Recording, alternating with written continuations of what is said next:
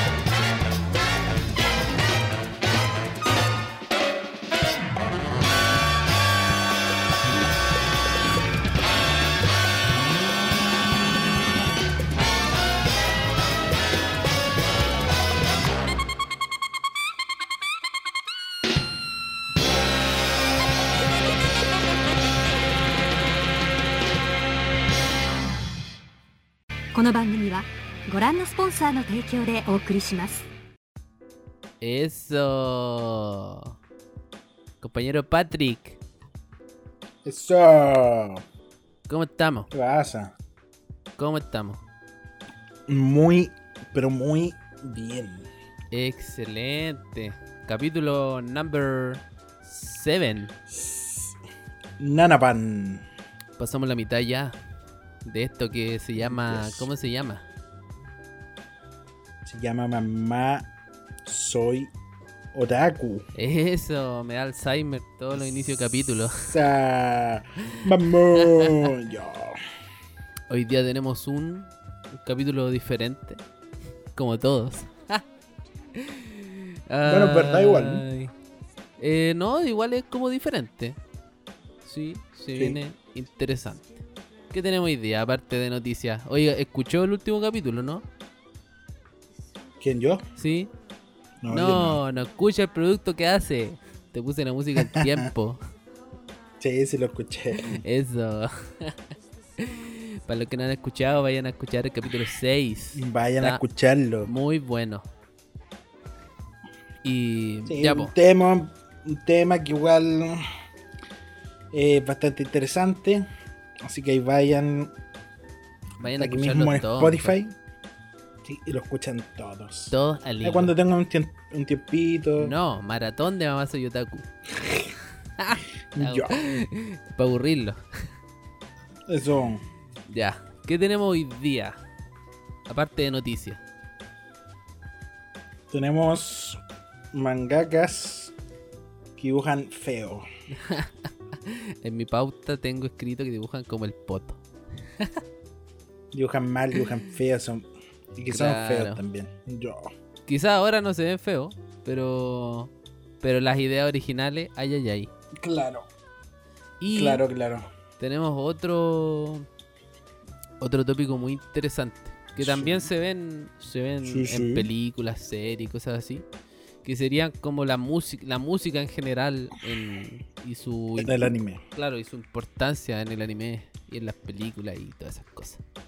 Así que Eso.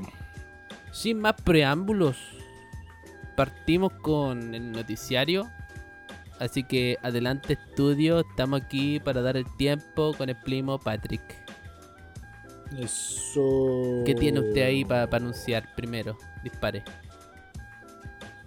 Yo tengo el que me habías mencionado tú de Non Non Biyori. Mira tú, ¿qué pasó con Nandan Biyori? Uno de mis animes favoritos. Lo habíamos... Va a tener, sí, pues, hablamos de él en el capítulo 4. Sí, exacto. Directo desde nuestros corazones. Bueno, ese es mi muy bueno. Vayan a escucharlo, después escuchar el 5, después el 6 y después este cuando salga. ¿Qué pasó con Nandan bueno, la cuestión es que Non Non Biyori va a tener un manga spin-off próximamente. Opa. Sí, se nos confirma un spin-off que va a tener el nombre de Non Non Biyori Remember. Como ya es costumbre en, en Non Non Biyori, en realidad, como en el anime, Que la primera temporada se llama Non Non Biyori, la segunda se llama Non Non Biyori Repeat y la tercera se llama Non Non Biyori Non-Stop. Ah, ya, está bueno. Está entretenido Sí, ese eso. jueguito de palabras. En vez de poner Second Season. O The Final Season, como otro. Eh, no tiene fecha anunciada todavía, sí. Solamente se anunció como el, No, el proyecto. sí. Claro, y el tomo recopilatorio, de hecho, el último tomo recopilatorio del manga eh, sale hoy. Bueno, ya Ah, salió en realidad, porque tú. en Japón ya en Japón ya es 24, Claro. a claro, que estamos grabando esto. Ah, sí, estamos grabando el 23, por si acaso. Sí. Eh, noticia triste. Nos ponemos modo triste de nuevo. Segundo fin de semana de modo triste. después de lo que pasó con, con Shingeki. Que de hecho después hubo otro temblor tipo terremoto. po. Fue súper cuático. Eh, Nada. Eh, la Shonen Jump anunció oficialmente que Boku no Hero entra en su arco final. Así que la historia de Mm. Midoriya Izuku. se va a terminar, gente. Así que prepárense, Sí. los que están ahí con el manga al día. Y Esta noche abra su corazón. claro. Y así enganchando al tiro ahí un, una cosita esta semana. Bueno, esto va vamos a intentar que salga entre el jueves y el viernes, pero esta semana se terminan animes icono Sí. Bueno, mencionemos la semana, pues la semana del, del 20 23 eh, del 22. va, del 22 Semana del 22 de marzo. al sí. 28 de marzo. Exacto. Esta semana terminan, tenemos los últimos capítulos de De Jujutsu Kaisen. ¿O no? ejemplo. muy triste. Sí. ¿Qué más? Nos van a cortar Jujutsu Kaisen. Bueno, también de los que estoy viendo yo, por ejemplo, se terminan las quintillizas. Eso también esta semana.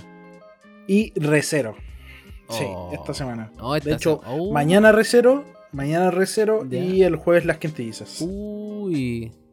Ya, después el jueves también Jujutsu. Eh, No, viernes. El viernes. Jujutsu Ah, el jueves termina Doctor Stone.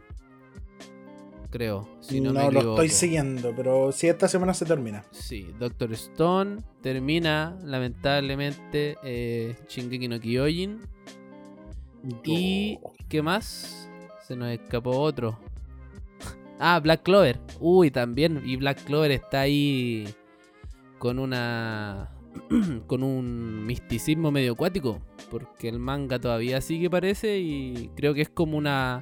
Una pausa No, de la emisión un- televisiva y van a tomar un, un Porque sí, porque el manga se está, se está acercando mucho el anime al manga, por eso. Mira, ojalá el Naruto hubiera hecho lo mismo, ¿no?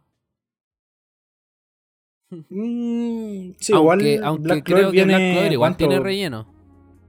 Sí, bueno, tiene harto, tiene harto relleno. Sí. Pregunta, si no pregunta la prima de Nichuk.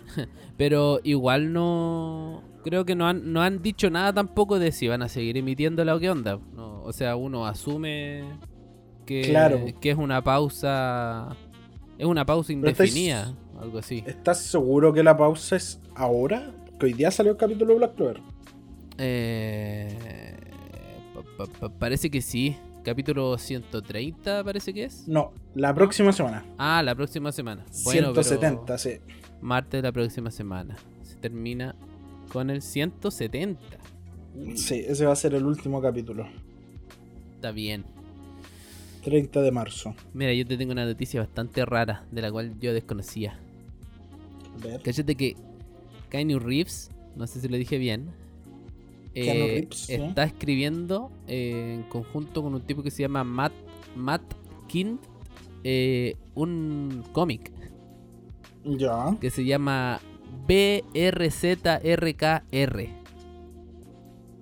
Ya. Este cómic creo que más o menos leí así como muy al voleo, trata sobre un tipo que es como mitad dios, que tiene que combatir contra no sé quién, porque le dan como una misión y bla bla bla.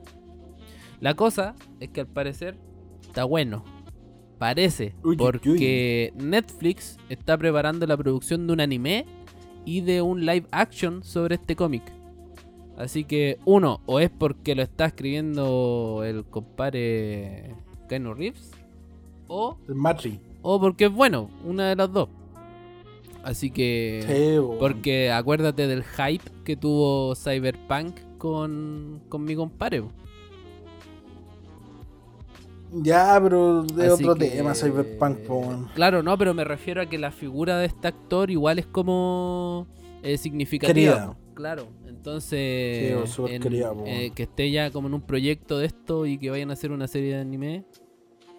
Lo más probable es que sea CGI porque a Netflix puta que le gusta ocupar CGI en sus animes entre comillas originales. No les gusta gastar plata. claramente se apretan con la plata. Así que yo creo que por ahí van las noticias. No sé si tenía alguna cosita más. Eh, no, o sea, es que de- este, entre esta semana y la otra terminan eh, todos esos animes. Agregar Claro. también eh, One Direct Pri- eh, Priority, que Ya. termina también el próximo martes. Ah, Jorimilla también debe estar por terminar entonces. Sí, pues, a Jorimilla también le debe quedar uno o dos capítulos de terminar Claro. esta la otra semana. Bueno, Y que en abril ya la primera semana empezamos con la nueva ah, temporada. porque claro, de hecho, el, lo que habíamos el 9, mencionado. Podríamos ver los primeros viernes- capítulos de las cosas que hablamos. Así como para dar Sí, nuestras impresiones. el viernes 9 de, de abril sale Zombieland Saga Revenge. Buena, buena, buena. Y para el próximo capítulo vamos a tener un invitado, parece. Sí, Sí, vamos a tener un Vamos a tener invitado. un, un tópico especial. Oye, y así como para, rematar, bueno, Evangelion sigue arrasando con el dinero. Y para más remate, para más remate, parece que las prefecturas de Japón van a sacar el confinamiento. Así que se abren los cines y más platita para Shinji. Ah, listo. Y eso, yo creo que ahí estamos con la las news. Usted sabe, ahí le estamos trayendo siempre, aunque sea un poquito, le traemos ¿ah? la Noticia. actualidad. Claro, más que nada para rellenar. Gasto de tiempo. Claro, tampoco es como que nos partamos la cabeza buscando estas cosas. ¿eh? Muchas gracias, somos Kudasai. Plimo no revele los secretos de, de este podcast. ¿Cómo que dice? Ya, ojalá que Kudasai no haya sacado esto de fuentes poco fiables como siempre lo hace. Ya. No sé, he leído varios comentarios de... Miami me lo confirmó. Claramente. Fuente, la de mi cocina. Ya, ¿Cómo? Ridículo. ya pues Plimo. Vamos a... Partimos entonces con Claro, el primer bloque, con el primer bloque. tema oficial. importante. Exactamente. Eso. Porque... Entonces, ¿cómo se llama? ¿Cómo se llama este bloque? Mamá soy otaku. No. No, no, No. aquí este bloque, Mentiroso. primer bloque. Este es de los, los mangakas que dibujan muy Feo. feo. Feo no con sé F muy de, feo. de foca. O sea, va de, va de más feo a menos feo. de feo a feín. Ay, ya porque un dato que hay que tener en cuenta. Ah, música de academia, sí. Siete. Pensé, ¿no? Em, es que uno cuando habla de mangakas, por lo general la primera idea que se te viene a la mente es que le- es una persona que escribe y dibuja. Pero también hay otros formatos de trabajo. po. Están también, como habíamos nombrado en el capítulo anterior, em, que te había hecho un, un pequeño alcance. Está esta situación donde hay una persona que es como el guionista y la otra Sí. persona es el ilustrador. Como que se hace una colaboración entre ambos. Claro, y claro. después existe un tercero que no he investigado mucho, pero lo vi, me llamó mucho la atención, que es como un, un grupo o un conglomerado de personas bajo un mismo eh, seudónimo que realiza algún manga. Claro. ¿Y por qué Sí. se da esto? Porque no siempre el mangaka sabe dibujar. Y es súper extraño eso. O sea, a mí la primera vez como que me topé con esta información, igual quedé como plop. Así que ahora vamos a hablar de justamente de mangakas. Bueno, hay algunas situaciones donde el mangaka en un inicio como que dibujaba solo y se se agrupó con una persona que sabe dibujar y otras ocasiones donde lamentablemente el mangaka siguió dibujando solo. y, Mi compadre.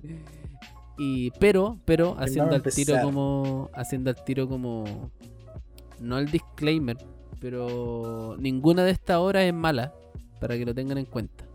No. Así que una vez dicho esto, empecemos, primo. Sí, por el peor de peores. Sí, vamos a partir como de lo que nosotros creemos que es el peor al mejorcito. Así que démosle nomás. Vamos a que pase el primer hombre al ring para que lo machuquemos. Eso, le vamos a sacar la chucha. Este tipo es una persona que se hace llamar Juan. El uno. El Uno uno. que dibuja feo. Autor de One Punch Man y Mob Psycho. Eso. En- Pero, oye, pero eso. Esos animes son re buenos. Me, me pillas volando abajo, Patrick. Oye, el dibujo de ese manga es súper bonito. ¿Qué te pasa? O sea, ¿qué onda? Bueno. ¿Qué pasó con One Punch Man? Bueno, él hizo su manga como un webcomic. Primero. Lo publicó por primera vez el 3 de julio del 2009. Ya. Dibujado por él y todo. Era feo, muy feo. ¿Qué- ¿Pero qué tan feo? ¿Por qué, por qué Demasiado es feo, el primero? bueno.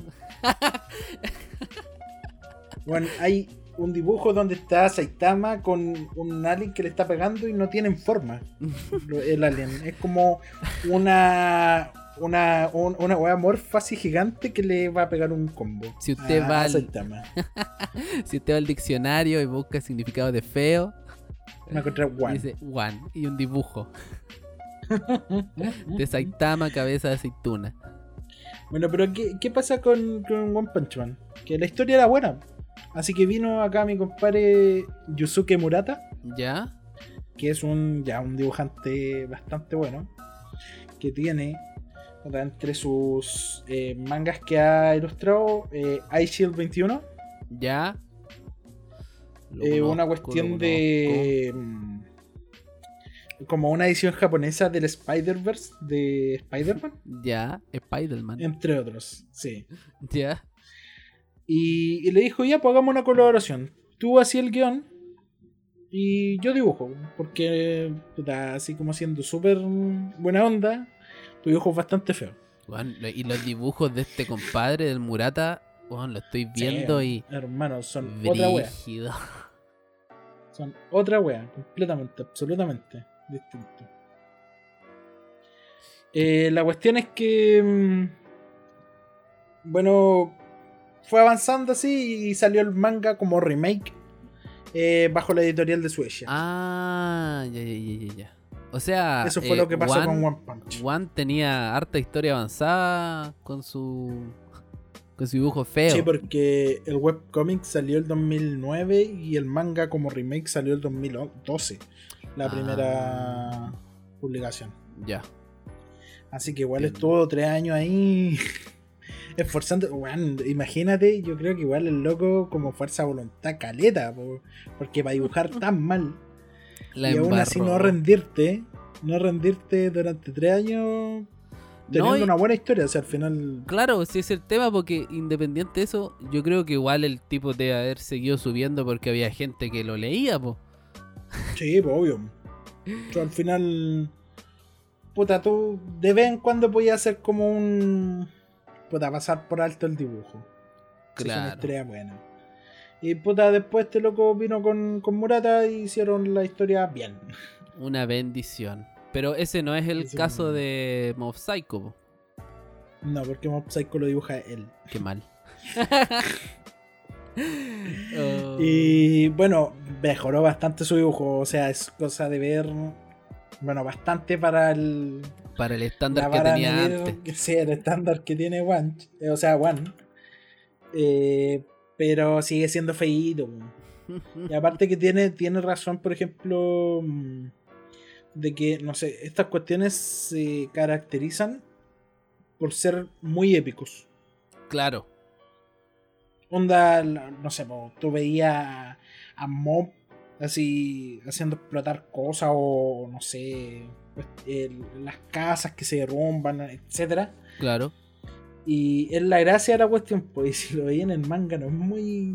No, no, no está la palabra gracia dentro de, de la, de algo para describirlo. Claro, eh... Es pobre un Juan. estilo de dibujo súper simple. Acá ya dejó como de intentar hacer monstruos gigantes que Claro. no podía hacer porque definitivamente no le sale. Y se fue por un dibujo muy muy simple, demasiado extremadamente simple. Ya. Pero, Y que la casa de animación, que la casa de animación cuando animaron Mob Psycho sí. logró eh, sacarle mucho más provecho, o sea, hacer un Claro. bueno, una buena animación. No, la Y animación por eso que Mob Psycho también eh, es tan famoso ahora. Claro, claro. No, tiene buena animación Mob Psycho. Muy buena. Así que Pobre Juan. ahí tenemos Al- nuestro compadre Juan, mejor amigo. El uno en el último puesto. Bueno, en el primer puesto, Claro, de los feos. pero de, El más de feo. abajo para arriba. Yo sé. y ahora viene el. Es que tenemos cinco ya, para que la gente entienda. Tenemos cinco. Entonces ahora Sí. viene el número 2 o 4. Número Claro. 2, pues si vamos Bueno, de. claro. El número 1 es el más feo, el número 2 Claro. ya ahí vamos. Claro, pero el, número 2 tiene una particularidad. Y es que el dibujo es como el que le da. eh, Es como icónico para. Para el manga. Y posterior anime. Entonces. Igual te deja como con sentimiento encontrado. Estamos hablando ¿De de, estamos hablando? de Yoshito Usui. Que es. O fue, fue en realidad. Porque ya falleció. El mangaka de Chin-chan. Say hey, hey. Chin-chan. Ya. Na, na, na, na, na. Buscando la galleta. Eh, mi compadre Chinchan, pues bueno, para los que habrán alcanzado a verlo por la televisión, sabrán que Chinchan tiene. Las proporciones de Chinchan son muy raras, son muy extrañas. Eh, Como que la boca se te desplaza así como para lateralmente y queda totalmente desfasado de tu ojo y nariz. Eh, Son como personajes con cabeza de poroto. cagó, ¿Cierto? no como con frijoles de lado. Entonces, bueno, Chinchan, con mi dato freak, que Chinchan es un Seinen. Qué loco. ¿no? Porque mm, el humor que tiene la serie es bastante subido de tono. Y Sí, la cosa es que. Claro, como que el dibujo, a pesar de ser feo, es eh, como el motor o la gracia que tiene el anime. po. Es como su, su comedia, sumado a ese dibujo tan feo, es como lo que hace que, que sea agradable de ver eh, las aventuras de este niño inquieto. Pero, pero cuando uno habla de dibujo, claro, este es un dibujo bastante simple. Muy Sí, simple. muy simple. Yo creo Son que líneas. la, la- la animación más arriesgada que tuvo el anime fue así como hacer que las patitas se movieran como ondas cuando bailaban. Pero más que eso, nada, po. cuerpo achatado. Es como un anime de enanos. Porque los niños Sí, chicos son muy enanos. Es como que lo hubieran, lo hubieran pegado con el chipote chillón, así. ¡pum! hubieran quedado compactados. Así que por eso lo tiramos más o menos en este puestito. A Yoshito Sí. Usui. Que no, No, no es tan feo como mi compadre. Es el que viene, el que viene en el número número 3 que ya, mira, ya aquí empiezan a aparecer un poco más humanos. Pero Ya, yo, pero yo yo un hablando de mi compadre Juan. Ah, claro.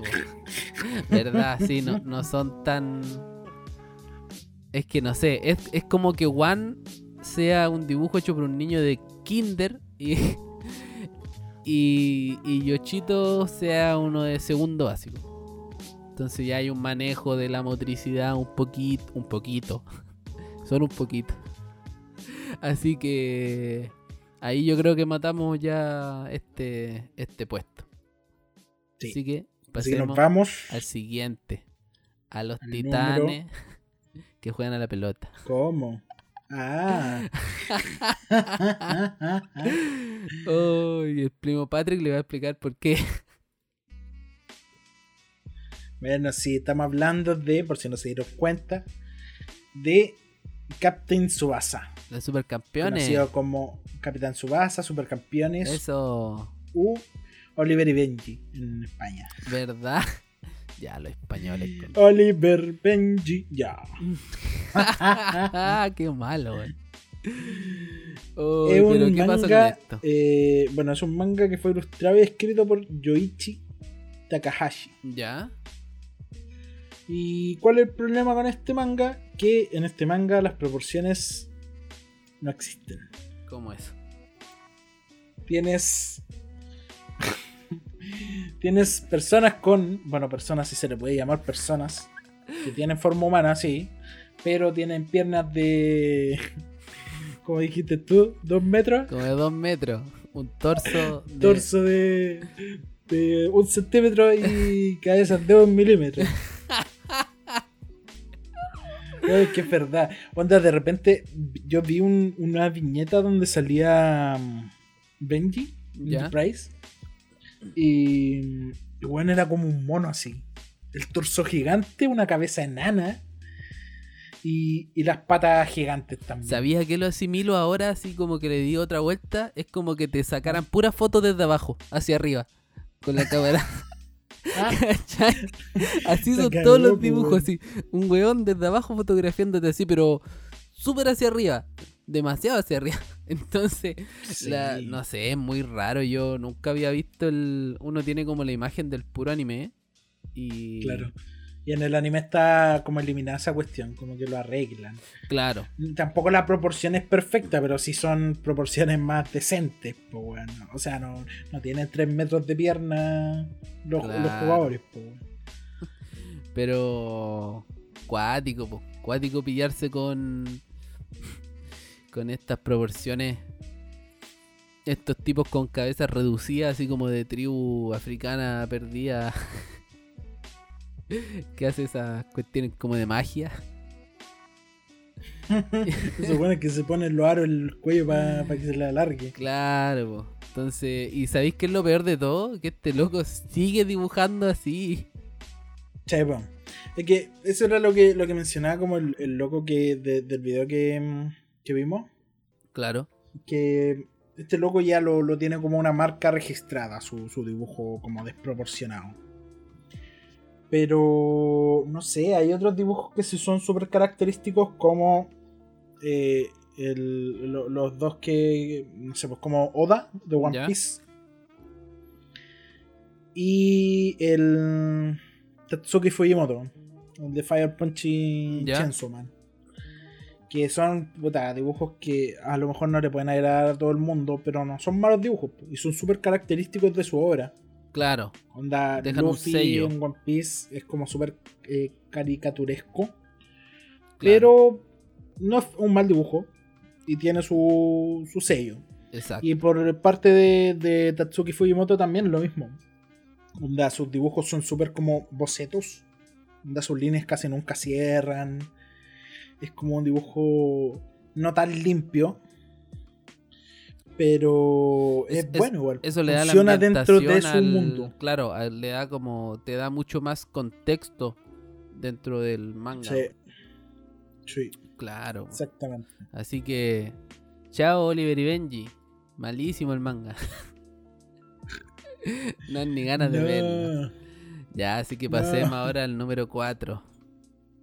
Que va- vamos a especificar al tiro para no enredarnos en nada. Sí, para que no nos funen tampoco. No, Estamos, bueno. Sword Art Online es un no juego de Sao, no me chupes el Ah. pene, por favor. No. ya. Vamos a hablar de Sao, pero de del arco de Aincrad, que sería la primera Sí. parte eh, de la primera temporada del anime de, de Sword Art Online. Que eh, para los que saben y los que no, eh, Sao tiene como una novela ligera o gráfica, no sé si me equivoco ahí con esa cosa. Tiene un manga y tiene el anime. De hecho, de hecho son muchos mangas. Claro. Es Sao, Sao Aincrad, Ya, Sao Fairy Dance, ya. Sao Gears Ops, Sao Progressive, Phantom Bullet, Calibur, Motors Rosario, Gun Gale Online y Alicization, que es como el, que es la el, mejor anime. supuestamente. Claro. Bueno, la cosa es que en Sao Aincrad. ¿Qué queréis que te diga del dibujo?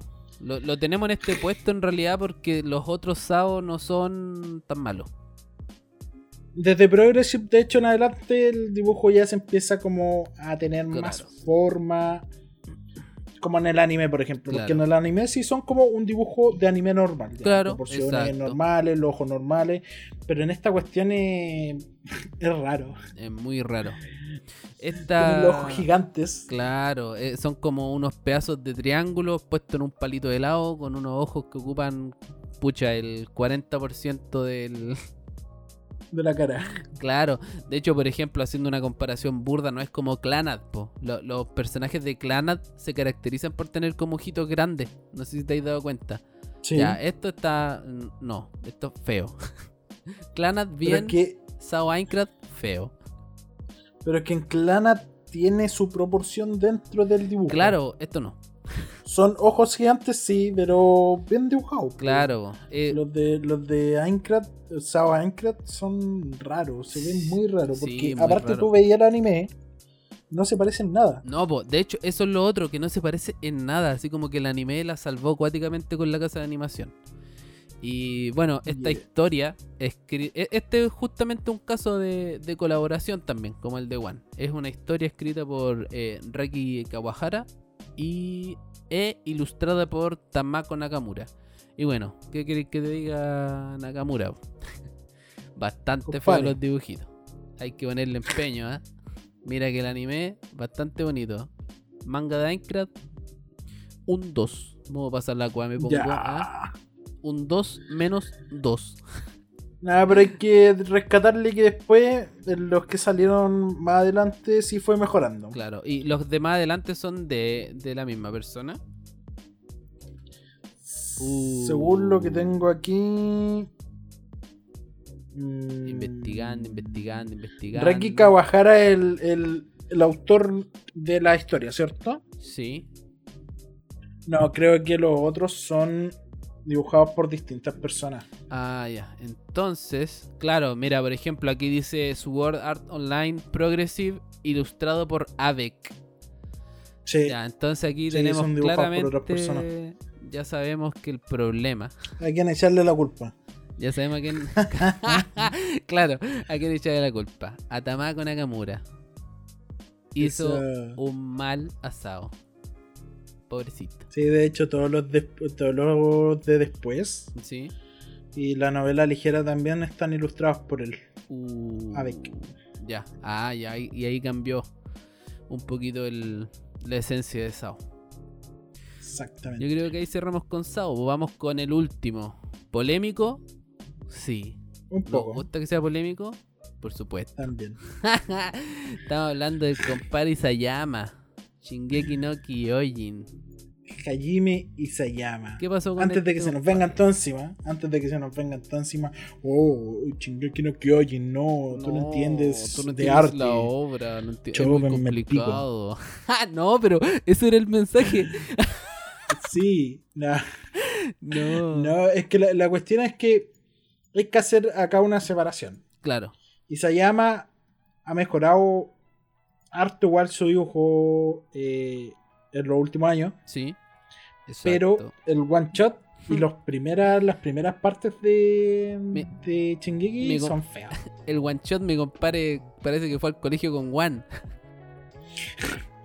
Eran compañeros de curso. Pero Juan se sacaba un La- 3 y Sayama se sacaba un 4-5.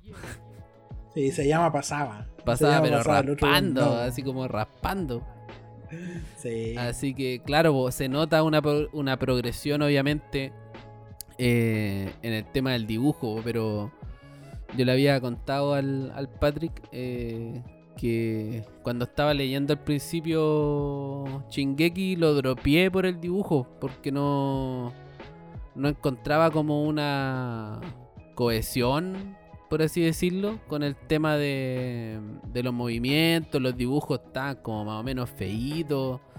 La imagen donde el titán colosal, spoiler, eh, patea la puerta al principio, es súper fea. Entonces, las proporciones de repente se le iban en collera. eh, pero con el tiempo igual ha ido mejorando. Y este cabrón Sí. igual es joven. Sí, sí, no es verdad.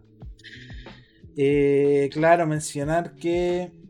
Claro, los titanes ya tenían el del titán colosal cuando patea eso, pero también tenían los de los titanes random, que son feitos. Con- los veía así. Con dibujo random. Mm, me. Me. Claro, lo que Pero igual. claro, ahora tení. Sí, sí. ¿Qué? Dale nomás, dale nomás. Eh, perdón, perdón. Eh, lo que me No, gusta destacar, que habíamos hablado, em, los ojos, por ejemplo. Cuando estábamos Ah, hablando de que, de que, pucha, por ejemplo, Chinchan, su sello es cómo dibujaba a los personajes. eh, y se llama con los ojos. eh, creo que logró una cuestión muy cuática que es que representar sentimientos, emociones y, y reacciones que tengan que ver con cosas negativas, con esos ojos quedan muy bien. Así como pavor, desolación, se murió mi compañero en el capítulo 1 y cosas así. Eh, Me comieron a mi mamá. me comieron la piernita. Eh, todas quedan muy bien expresadas con los dibujos. Eso, ese era mi paréntesis, perdón, Pleo Patrick. Sí, no, no, si está bien, es verdad. Póngale. Eso sí, hay que, hay que señalar, hay que decir que el dibujo de Isayama no es una obra de arte. Claro, O sea, exactamente. está bastante lejos de. Por ejemplo, eh, Miura, Claro. Mi compadre Miura de Berserk. Harto detalle. Boichi, Boichi. Un dios. por ejemplo. Inoue. Claro. O mi Tenía compadre esas tres ya. El vagabundo, el vagabundo no. Vagabond, muy bueno. ¿Cómo? O tenéis también el, el que recomendé de Mugen no Yunin, que se llama Hiroaki Samura. eh, También, que también sí. tiene un estilo muy similar a, a Inoue en ese caso. Y con, con Inoue, por ejemplo, así como. Bueno, con Isayama cerramos a, lo- a los feitos. Sí. Y, Pero claro, con ese disclaimer de Isayama ha ido mejorando su dibujo Claro. en el tiempo y esperamos que siga mejorando. claro, si es que termina, si es que decide algún hacer alguna otra obra. claro, y al final ya con el disclaimer Recordemos que el general, manga de el, el- el manga de Shingeki está termina la, terminar. termina la próxima semana. Sí. Ay, ay, ay. Uy, uy, uy. Claro, y el disclaimer general, pues de que si se dan cuenta, todas son obras que no son malas. Nunca han tenido Mm. una mala crítica tampoco. Todas en su época marcaron de alguna manera. Porque imposible negar que, que, que esta cuestión de los supercampeones, Chinchan no marcó una etapa de la vida de la gente que lo veía así como cuando chiquitito, pues así como, como habíamos hablado del Starter Pack con Doraemon, Detective Conan, Digimon y esas cosas. Estos dibujos también están ahí dentro. po. Y puta, man, eh, ¿qué decir de One? po? Si sus dos obras son unas genialidades en cuanto a historia. po. Sí, pues bueno. Y Al final es lo que le hay que rescatar al, al loquito. Claro, ¿no? po. Pare. puta, en Sao ya podéis discrepar un poquitito, pero Sao tuvo su, su boom. Pero Sao marcó, pues, weón. Claro. Marcó, o sea, al final, weón, ¿quién no ha escuchado los openings de Sao? Claro, O quién no, no conoce a Kirito o Asuna, pues, weón. claro, sí. Lo único, el único problema es que hace la mitad de la primera temporada buena y la segunda mitad. y eso se va repitiendo, es un patrón medio raro. Así que, claro, y, por ejemplo, así, esto es como para tomar los dibujos entre comillas feos y después darte cuenta que sí pueden mejorar. Eh, Inoue, él partió con Slam Dunk y, y si tú ves el manga de Slam Dunk es bastante infantil al principio. Al principio ocupa harto el tema del chibi para, para como las expresiones de Sakuragi y todo el tema. Que con el tiempo obviamente va mejorando porque el loco dibuja muy bacán. Y después de Slam Dunk, él pasó a dibujar Vagabond. Y Vagabond ya se Sí. nota un arte muy distinto, mucho más maduro. po. Y. Sí, Pero claro, ahí se notan como los progresos artísticos. Ahora, Slam Dunk igual tiene unos cuadros muy buenos. Yo tengo aquí un- unos dibujitos muy cuáticos y se nota como el, el empeño. Es como, obviamente, cuando hablamos de estos últimos cuatro, ellos igual como que coinciden como en ese anime o, o dibujo japonés que es más humano. ¿Cachai? Si te das cuenta. Como que todos ellos Sí. no, no tienen como esas exageraciones que hay obviamente en otros en otros animes o, o en la mayor en la mayoría de los animes. Entonces eh, igual hay otro trabajo ahí artístico por detrás. Sí, bueno, pero bueno, es ver, por ejemplo, un- una viñeta. Yo creo que voy a agarrar cualquier viñeta de, de, de Vagabond. Y es otra hueá. Sí, se nota mucho. el absolutamente cambio. así. Los detalles que... tienen los ojos, las caras, el, el entorno. eh, son eh, es muy distinto al inicio que tuvo con, Sí. con Slam Dunk. Sí, Así que muy diferente. hasta aquí llegamos con con los dibujitos, Poplimo. Sí. Mencionar también, acuérdese de. No se olvide de Boichi. Claro, con Sunken Rock. Bueno, un manga mi compadre, el. Sunken Rock y el Sunken Rock Piedra. el Sunken Rock en Pomaire. Sí.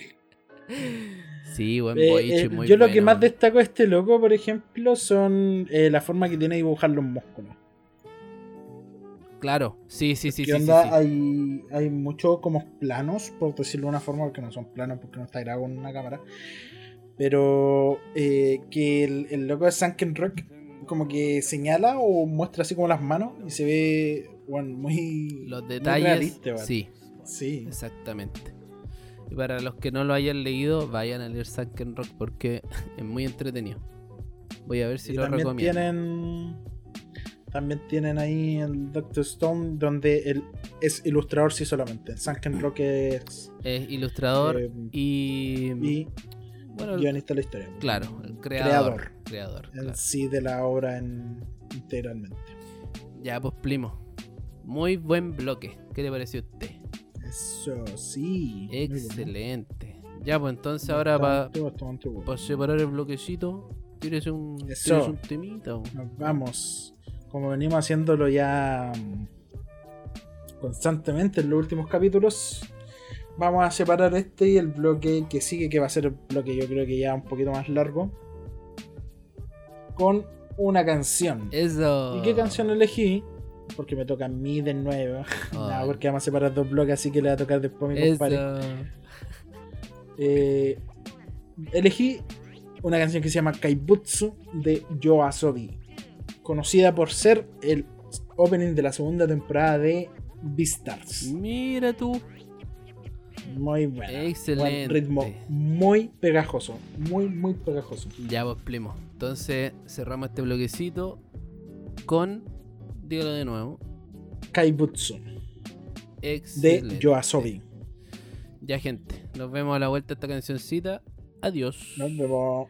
ああ素晴らしき世界に今日も乾杯街に飛び交う笑い声も見て見ぬふりしてるだけの作りもんさ気が触れそうだクラクラするほどのいい匂いがツンと刺した鼻の奥目を覚ます本能のまま今日は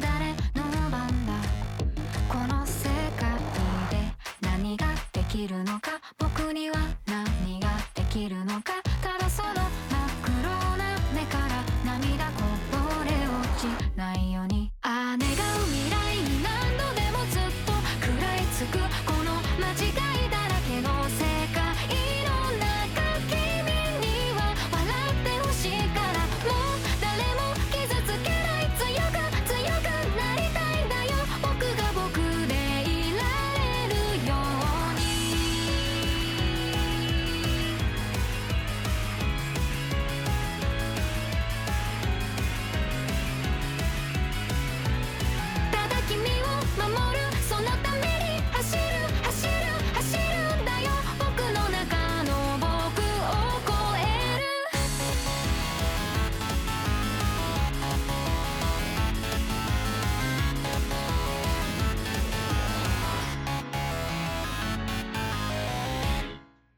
Vamos. Muy Qué buen opening. buen opening de los furritos. Eh, Subarashi se cae. Los furritos Eh, dicen... esta. Esta mm, banda, ¿Mm? Yoasobi, tiene otro tema que es bastante bueno. Déjame acordar del nombre. Que se llama. Yorunin. Mm, En inglés, como Running in the Night. o algo Ya. así. Y en Japón se llama Yoruni Kakeru. Ya, eh, Ellos Bastante hacen bueno. solamente el opening 2. Eh, sí, no, sí, el Open 1 es Ah, de ya. otro loco. Ahí son, son mujeres, Ya. un grupo de puras mujeres. Buena, buena. Aprovechando de recomendar también Beastars, yo he leído solamente el manga, pero muy bueno. No, los Man, que, yo, que- yo vi la animación, ¿ya? no me gusta el CGI y puta. Me gustó Beastars. No, y sobre todo los que están pegados con esta cuestión de ay, los furros, esto, los furros, aquello. Bueno, lean o vean el anime y van a cambiar la perspectiva acuáticamente, porque la historia que tiene, muy buena. Es una recomendación express. Eso mismo. Ya pues, Ya primo. nos vamos Entonces, al segundo bloque. segundo bloque. ¿Y qué tenemos en el segundo bloque, primo Patrick? Dale nomás. Vamos con todo el power. Tenemos segundo bloque con música, OST, bandas, openings ¿Cómo es? de eso? anime. Uy, Eso. A hablar de música en general dentro del anime. claro. eh, aplicado a nuestra experiencia con la música o cómo nos hizo sentir o independiente, etcétera. Claro, porque. En mi caso, Dale nomás. dale no, antes de que empiece. Ah, sí, pues era como más o menos hacer una introducción a que. Bueno, para la gente que es como ya que cacha más de cine y cosas así. eh, puta, las bandas sonoras y todo lo que tiene que ver con la música forman como una parte importante o un eje importante de. De, de todas estas Sí. cosas, po. le dan como un plus que te hace conectar más con todo lo que pasa. De hecho, sí, eso es muy, muy real. Sí, pues primo. Eso más que nada quería acotar. Exacto. Y entonces yo voy a empezar con Kimi no Nawa. Kimi no Nawa, eh, Your Name. Your Name. Na, na, na, Sí, na, na, na, na. Na. Ahí voy a, voy a poner de fondo ahí las cancioncitas, ¿eh, primo. Qué romántico. Ya pon todos los CT al toque. Ya, escríbeme tu nombre en la mano. No. Bueno, eh, Kimi no Nawa es una película del 2016. Ya. Una película de anime, drama, romance. mm, sí, más o menos. Sí, sí. Dirigida por Makoto Shinkai. Bastante conocida dentro del mundo de películas de anime. Porque tiene películas como, bueno, Kimi no Nawa, que ya fue como el boom. Eh, Kotono Hanoniwa o El Jardín de las Palabras. Ya. eh, 5 centímetros por segundo. Y Tenki no Ko. La última que acaba de sacar, esa de Waiting with You. Ah, ya, ya, ya. Ya, me acuerdo. Eh, ¿Por qué menciono específicamente Kimi no Nawa? Porque yo creo que, bueno, va a ser como un spoiler de mi resumen después que voy a dar como opinión sobre el OST de este. Ya. El OST de Kimi no Nawa es gran parte del éxito que tuvo Kimi no Nawa. Claro. Sí, bo. marcó mucho. Por... Sí, pues es que, ¿por qué? ¿Por qué digo esto? Porque sin ese OST, Kimi no Nawa podría ser una película cualquiera de, Sí. de romance, drama, Sí, verdad, verdad. medio. Ah, Pero gracias al OST que fue compuesto por eh, enteramente por mm, Radwimps, que es una banda japonesa que hace J-pop, Ya. eh, le da un toque muchísimo más profundo, más relacionado con la historia. Y unas canciones que nacieron de ahí para convertirse en habituales de mi playlist diaria, diría yo. Sí, son súper emocionantes, así como haciendo memoria de cuando vi la película, que la he visto como tres veces más o menos. Ya. Eh, sí, por lo que más te marca es la música, porque los momentos más importantes pasan sin diálogo, po. Bueno. De hecho. Ya mira. La, el OST son muchas canciones y son canciones muy distintas algunas de las otras. Pero las más importantes se, se componen de una melodía básica, que es la del el Katawaredoki. ¿Te acordás cuando hablan de el- la puesta de sol y la Sí, cuestión? sí. Y esa cuestión era el Katawaredoki. O sea, como literal, así en japonés antiguo. Y hay una, una melodía que es. Tan, ta, tan, ta, tan, ta, tan, ta, tan. ¿Te acordáis? Sí. Ya, esa melodía es la que compone los cuatro temas principales de la, de la película. ¿En serio? El primero, Yume Toro, Sen Sen Sen, Sparkle y Nande Monaiya. Sí. En base a esa melodía, onda eso, bueno, que son cuatro notas, Ya. Sol, Do, Re, Mi, se compone esas cuatro canciones que nacieron para darle como vida a la, a la, a la película. Eh, ya, primero partamos con Yume Toro. ¿Qué pasa con esta canción?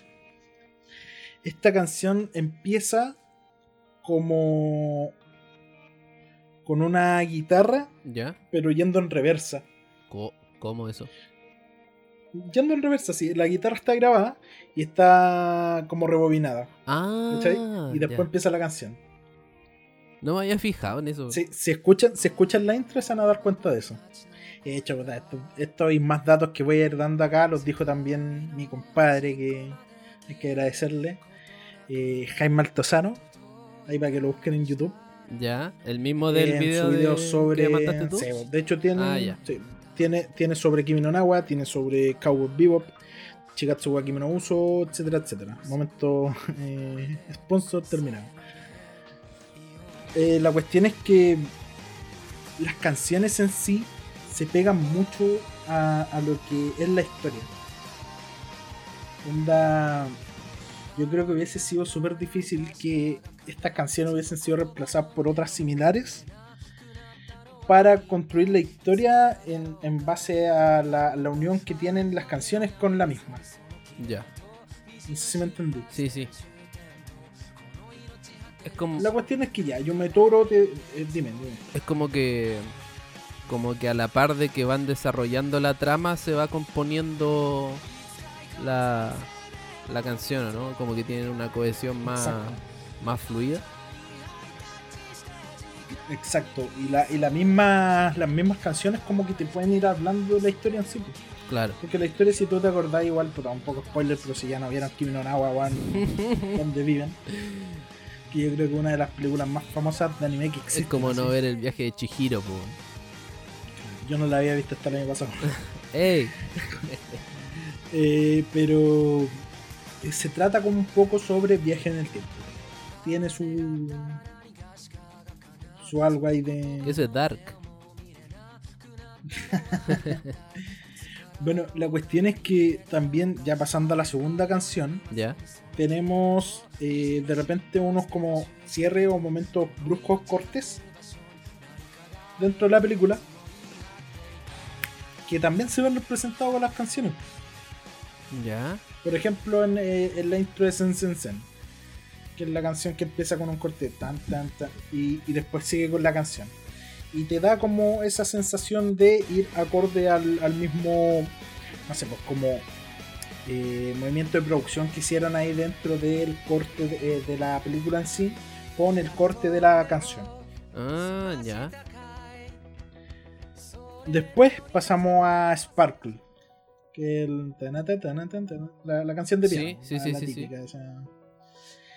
Que yo creo que acá empieza como ya el clímax de la música con el clímax de la, De la de película. la historia. Claro. Porque si no, no, no sé si te acordás dónde ponen Sparkle. ¿En qué escena? Eh, es cuando están por el- la escena del volcán, ¿o ¿no? Sí, Ya, ya. Sí, sí, Cuando completamente. entonces, ya, sí. ¿Cachai? Y ahí empieza el clímax de la historia. Claro. Y te ponen Sparkle sonando cuando se empieza a alejar la cuestión. Después cuando Mitsuha va corriendo, se lee la mano. Claro. eh, es como muy, muy pegado con la, con la historia. te da Y toda por esa emoción. último, exactamente. Y por último tenemos Nande Monaya, Nande Monai. que es la, la última canción. Ya. Esa wea, esa canción, para que se acuerden. bueno, la cuestión es que este es el cierre de, de las, de las cuatro grandes canciones que componen Kimi no Nawa. Y también es la única canción que no sigue la misma el mismo orden de las otras tres. Porque las otras tres están compuestas en base casi idéntica al Kataware Doki, que era la, la melodía esa de cuatro notas que, eh, cuatro notas que mencioné al principio. Ya. En Nande Monaya la invierten. Esas notas. ¿Cachai? Oh, En vez de tocar un sol, sol, sol, sol, sol, do, re, mi, ya. lo tocan al revés. Ah, ya, ya, ya. Oh, qué raro. Y esto, esto, bueno, según la interpretación que daba este loco en, su video, que igual estoy como de acuerdo, por eso lo voy a mencionar, es eh, como una evolución entre temas, onda desde el primero al último, para crear como el cierre perfecto de la historia, o sea, como la historia tendría que haber sido. Y las canciones también, onda, la primera canción ya está mal, la, segunda canción va cambiando un poco, la tercera ya es como casi casi, y la tercera y la cuarta es la canción que ya te cierra perfectamente. Y es la canción que tenía que haber sido. Oh, Guau. Oh, weón, me está volando la mente en este momento. ¿Cachai? Sí, oh, qué. Y, y por eso, por eso yo, yo te mencionaba que, que para mí, eh, en- en- de acu- también de acuerdo con lo que dice Jaime Altozano, eh, no pueden haber sido otras canciones. No, no pueden haber sido otras canciones porque si no, Kimi no Nawa no hubiese sido lo mismo, no hubiese sido el boom que fue. Claro, sí, porque yo creo que uno quizás de manera inconsciente nota estas cosas.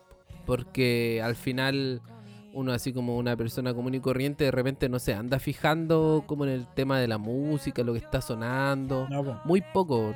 Pero en, en esta película específicamente el sonido es muy esencial.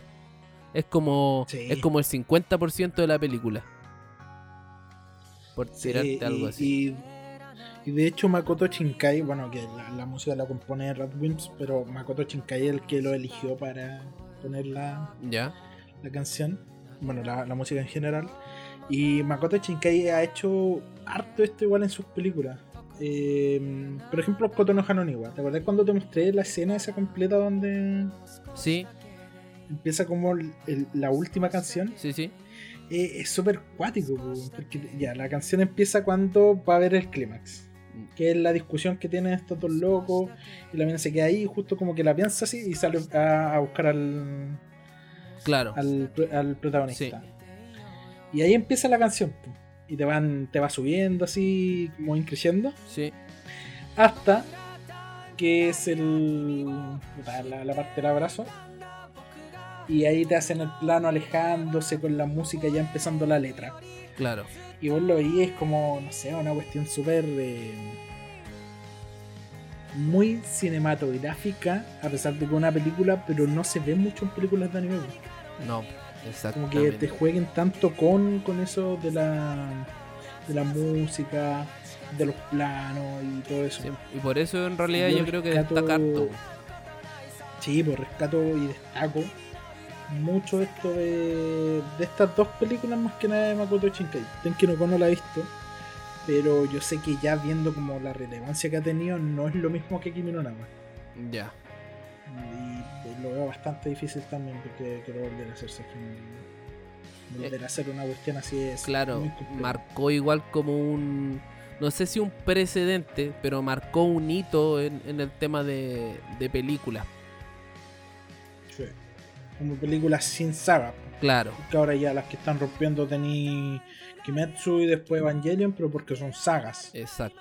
esta es una película como basada en una novela Ah, ya. y que es una película única o sea no hay ovas no hay anime no hay nada No hay- es solamente la película y, Y listo. y eso mencionar sobre Kimi no Nawa, que la verdad a mí me pareció bastante interesante los temas que habla de Jaime Altozano, que igual menciona muchas, muchas otras cosas también relacionadas más a la música eh, pura y dura, por decirlo de una forma así como teóricamente. Así que si tienen más interés sobre conocer un poco más de, de la banda sonora de Kimi no Nawa, pueden ir a ver el video del, Ya. de mi compadre. Sí, no, y el loco analiza de, de forma muy bacán ese tema. weón. Sí, el- que aparte el loco en, eh, como músico es bastante puta cacha mucho. Claro, es, Sabe es mucho como el soundtrack. Sound Claro, para sí, los amigos. soundtrack- el, el Jaime Artesano es autodidacta, Claro. lo que aprendió solo. Soundtrack ya es. El loco sabe porque puta, es profe, etc. Sí, po. Qué buena. Bueno. no me había dado cuenta de ninguna de estas cosas de la película. De verdad me volaste la cabeza en plena grabación. Es que yo, por ejemplo, ya me di cuenta de las canciones.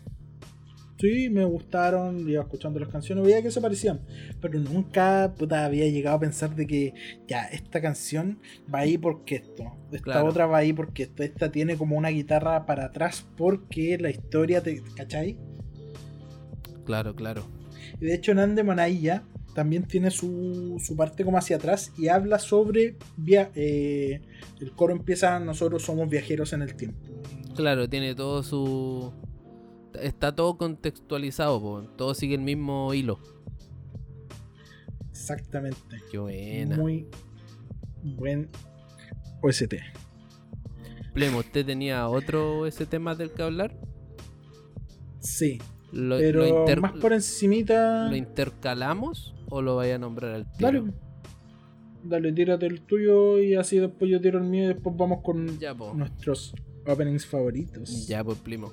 Voy a nombrar al tiro. eh, eh, yo básicamente traje puros OST de animes que he visto. Que me parecieron Sí. curiosos. Voy a partir por un, por un, eh, con un 2x1, ya que va a ser más cortito. Y es algo que me dejó marcando ocupado acuático al principio cuan- cuando, los vi. Y es el tema del rap, de la cultura hip hop en el anime. Y que aparte esto venga con samuráis. Entonces ya esa mezcla fue como ¡guau! ¡Oh! Explosión mental. ¿Cómo? Así que eso, po. primero le voy a partir con Samurai Champloo. Samurai Champloo, eh, que, que no tengo mucho que decir de estos dos animes, pero me gustaría rescatarlo porque yo obviamente igual eh, me gusta mucho el rap. Onda, tema de que Sí. en su tiempo cuando fue más joven igual era como un rapero bien estricto y todo el tema. Entonces me gusta harto este detalle. Samurai Champloo Rapero que es eh, un anime que fue dirigido por eh, Shinihiro Watanabe. Que esta, Ah, esta fue la- el segundo trabajo como director que tuvo después de Cowboy Vivo. Después de que Cowboy Vivo fuera así como el boom que fue. eh, eh, Watanabe se lanzó con Samurai Champloo como director de este anime. Y bueno, eh, Samurai Champloo básicamente trata sobre Fu, que es una niña de 15 años que necesita buscar a un samurái que huele a girasoles. Y por cosas de la vida, después de una pelea que pasa en el lugar donde trabajaba, conoce a Mugen y a Jin.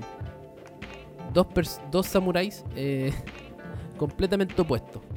Que debido a que Fu lo, como que los salva de, de la policía, eh, quedan en deuda con, con esta niña. Y le dicen, puta, ya eh, te vamos a acompañar. Entonces, eh, Samurai Champloo sigue la historia de Fu y Mugen y Jin eh, viajando por Japón buscando al samurái que huele a girasoles. Y lo curioso de esto es que el OST, o sea, la música que suena de fondo, aparte del, del opening, el ending y todo el tema, eh, Sí. son música de rap, ¿cachai? Original soundtrack. Claro. Y, bueno, de hecho, hay una parte, hay un capítulo donde hay un samurái que rapea. O sea, como que el, el samurái se crea así muy bacán y tiene un, un- un servidor, por así decirlo, que rapea y hace como el rap de ese samurái. y literal tiene una espada, un- una katana, que en el otro lado tiene un micrófono. Y va haciendo beatbox y rapeando. Y, y te cagáis de la risa de esa cuestión. Y bueno, ¿qué pasa? Que este OST, uno de los tipos que estuvo a cargo fue Nuyavis. Que en paz descanse.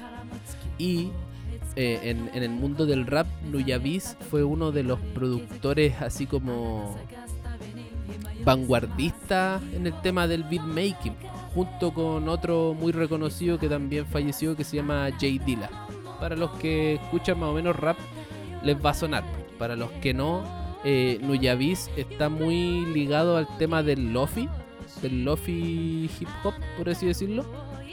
Así Sí. como lo que están escuchando ahora de fondo eh, en todos nuestros capítulos. Claro. Siempre pongo así como lofi jazz, lofi hip hop de tal cosa.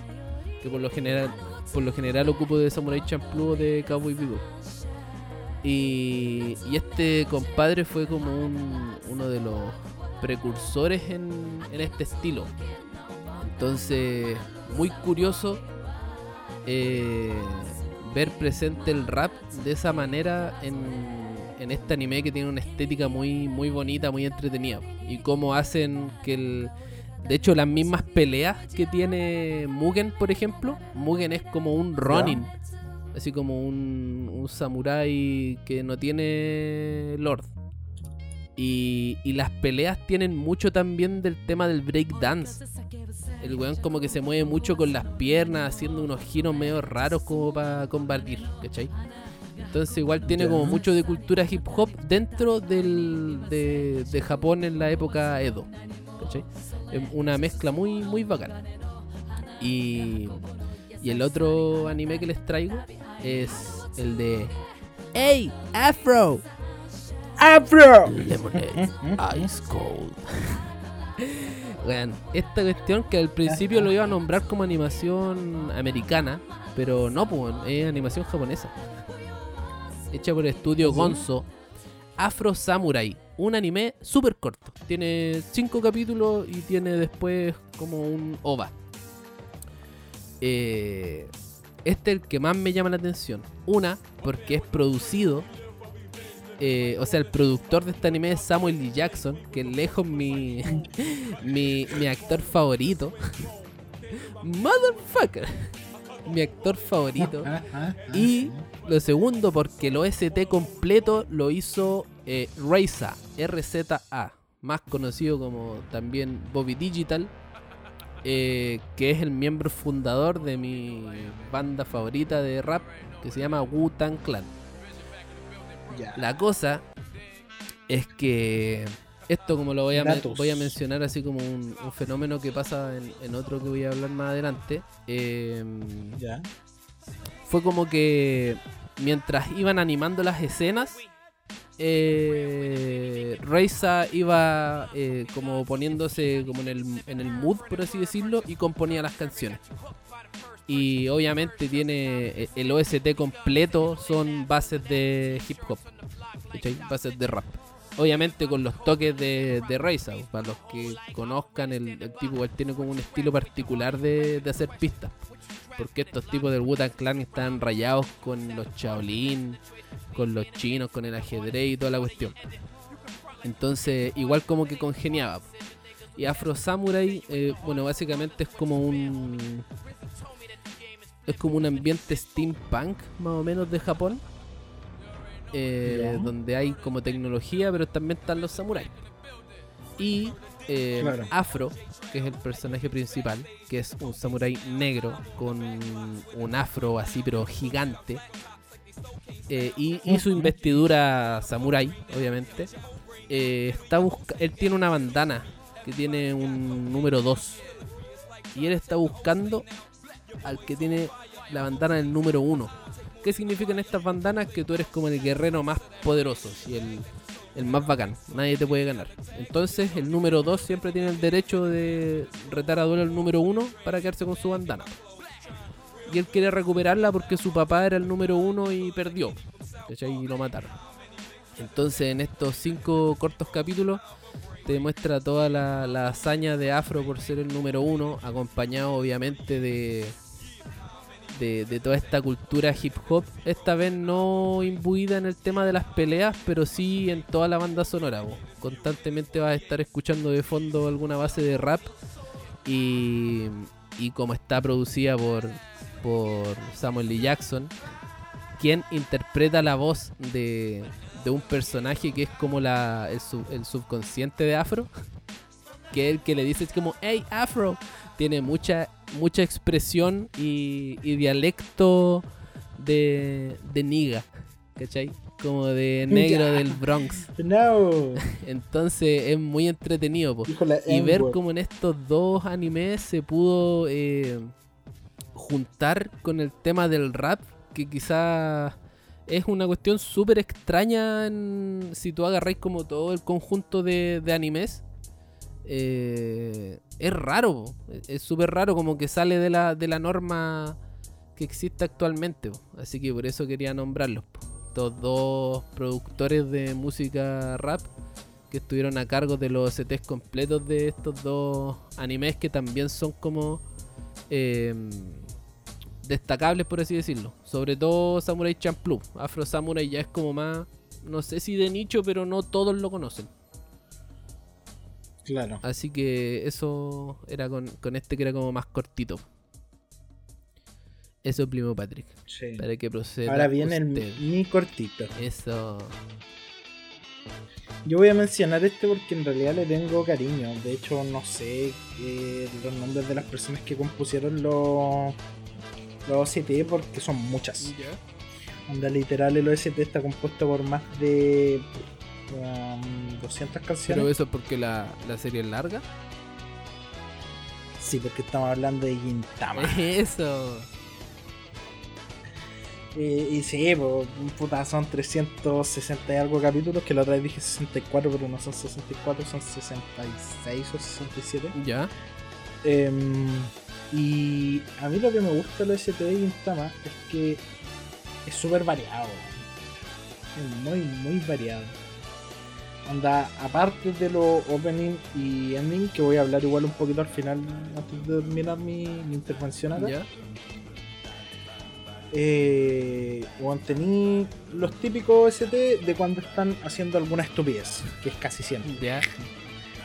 Tení un OST de repente para cada personaje especial. Por ejemplo, hay un príncipe que viene de un planeta lejos que se llama Príncipe Hata. Ya. Y siempre que aparece suena una canción que es muy particular, weón, que empieza como... Oye, pa' hacer- Weón, y muy... Para ¿Ah? hacerte ¿Cómo? así como un, un corchetito. Es como lo que pasa con Hunter cuando aparece Hisoka, que suena así como un flamenco, Sí. el tigrin. Sí. Ah, ya, ya. es como algo así. O, o cuando aparece el Shinsengumin, que el Shinsengumin de hecho es, está basado en el Shinsengumin real de Japón de la época de Edo. Eh, suena como una música así como de policía, pero policía japonesa, pues, ¿cachai? claro. También tienen una canción que ocupan, weón, siempre, siempre, pero siempre que hay o un momento triste o un momento eh, como emotivo. Que es como, el- No que es como un cliché. triste. Hasta en, la, hasta en el OST tienen clichés, ¿no? Sí. Y, y- y meten siempre esa canción, weón. Siempre. De hecho, tú escucháis, no sé, pues lo- ya los primeros capítulos, porque después van cambiando. Pero no sé, pues nosotros ahora estamos viendo Gintama con el primo de Ninchuka. Hay un saludo Eso, para el que se queda dormido. el que se queda dormido. Eh, y. Y te dais cuenta de que, claro, hacen esa cuestión con la canción esta triste que la ponen todo el rato. Si, si ven los primeros capítulos, se van a dar cuenta qué canciones. Em, puta, tiene para momentos de acción, para los momentos de risa, como ya mencioné, para los momentos tristes. Después, más adelante, también, cuando hay peleas, bueno, hay unas peleas que son muy épicas, mezcladas con, la, con el OST Ya. para los arcos que ya son más, más cuáticos, más arco historia pura, te, te acompañan muy bien. Yo encuentro que este OCT es bastante completo. Yo lo quería destacar más por eso. Por la capacidad como de, de versatilidad que tiene eh, en, en general. dentro con la historia de Gintama. Claro, porque Gintama, ¿cuántos capítulos tiene así como en total? Al voleo, al voleo, al voleo. 367, si no me equivoco. Caleta. 260, y- sí, de hecho, 267. La cosa es que Gintama lo, lo que tiene de como de destacable, porque ya poniéndolo en comparación a Naruto, eh, Gintama tiene muchos arcos muy distintos, por cierto, porque igual tiene Sí. como comedia, pero de, de repente en un momento pasa a ser shonen, que no es lo mismo que Naruto, que Naruto en todo el tiempo es shonen. Un shonen obviamente tiene comedia. Pero, Sí. pero ellos siempre ocupan como las mismas, no sé, por ponerte tres canciones o cuatro canciones. Al principio sí. Pero en, en Gintama se da como que tienen un, un- un abanico mucho más grande en el tema del OST. po. Sí, de hecho es súper versátil. Pero para algunas, como algunas ocasiones, claro, te ocupan la misma canción. Pero en, en el resto te, bueno, te van cambiando todo el rato. Y por eso, muy versátil en ese sentido. Lo último que quiero mencionar es, bueno, a la banda Spear, Ya.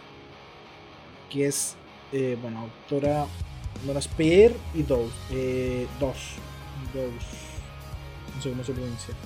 Que son dos bandas que hacen eh, openings y endings de Gintama. Y que son puta, muy buenos, weón. De verdad que muy buenos. Pa- por Spear ya tenéis también otro opening conocido del de Haikyuu, primero. Ya. Y acá en Gintama tienen la primera canción que hicieron fue eh, Samurai Heart, que es su ending, bueno, muy buena. Después tienen Sakura Mitsuzuki, que para el arco que está también pega caleta así, weón, con el video onda así del opening, muy bacán. Y al final tienen el último que es I Wanna Be. Oh, muy bu- Y- ¿Es de Gintama? Oh, Sí, yo amo ese tema, weón, es I muy bueno. ta- ta- Muy bueno. Oh, es, es de Spear, po. el opening Claro. 19, 20 Gintama, si no me equivoco. Y por otra parte, para mencionar también un par de canciones ahí de Dose, se escribe Does. Ya. Eh, puta, tengo Shura, que es el opening 5. Y. Puta, el opening. El que viene antes de I Wanna Be, que es No, No, No. Ya. Bueno, tú te vas a YouTube, buscas No, No, No AMB. Hermano. No, no, Es no de Now. O opening. no, no, no. No, no de, no de conocer. No, no, Ah, no. ya. De Does. Dus. El opening 17. Y tiene varias versiones porque de hecho van cambiando. Tienen hasta cuatro versiones el opening como video. Ah, sí. este me lo es había mostrado. Sí. Bueno, y, y para que lo pongáis igual cuando estemos hablando de Ya, esto. po, sí, sí, sí. Una parte por último, si es que podéis. Eh, la cuestión es que son muy buenos, muy buenos, pegan mucho con la cuestión que está pasando en el anime en ese, en ese entonces, porque ya es como el clímax final de. Y loco, poco más que decir, la verdad. Perfecto. Quería mencionarlo, eso más como, como mejor opening que tengo ahí yo de, de Gintama para terminar como con el cierre después de hablar del OST. Ya, pues primo, excelente. Qué bacán también Eso. tener un, un anime que tenga esa, esa variedad en el OCT. Porque es largo igual. Y, y Sí, por lo po. general los animes largos caen en esa cosa de que ocupan siempre lo mismo. Y, y son súper pocos. Pregúntale a Hunter. Claro, siempre son súper pocos. Deben ser así como dos o tres situacionales. Y a lo más uno por personaje, pero por personaje así como muy importante. Claro. Sí, muy bueno primo. Así que So, ahora... A mí me quedan dos. Y tampoco me voy a extender Sí. tanto, así que no se preocupe, primo. Voy a partir primero. Primo. Primo, abróchese el cinturón. Bleh. Ver, abroche el cinturón, eh, No agárrame el tofu ahí que está atrás y, y lo protege con su vida ya. Porque voy a. Ay, ay. Lo siento, primo, pero voy a poner la música muy fuerte. Y tengo un subwoofer atrás. No, Si quieres, se pone audífono ya. va a poner reggaetón. No, primo, ¿cómo se le ocurre? Yo necesito ir a toda velocidad ahora. Así que voy a poner un poquito de Eurobeat. Voy a aplicarle ahí el talón, punta talón, para driftear. Y nos vamos a ir directo con Initial D, primo.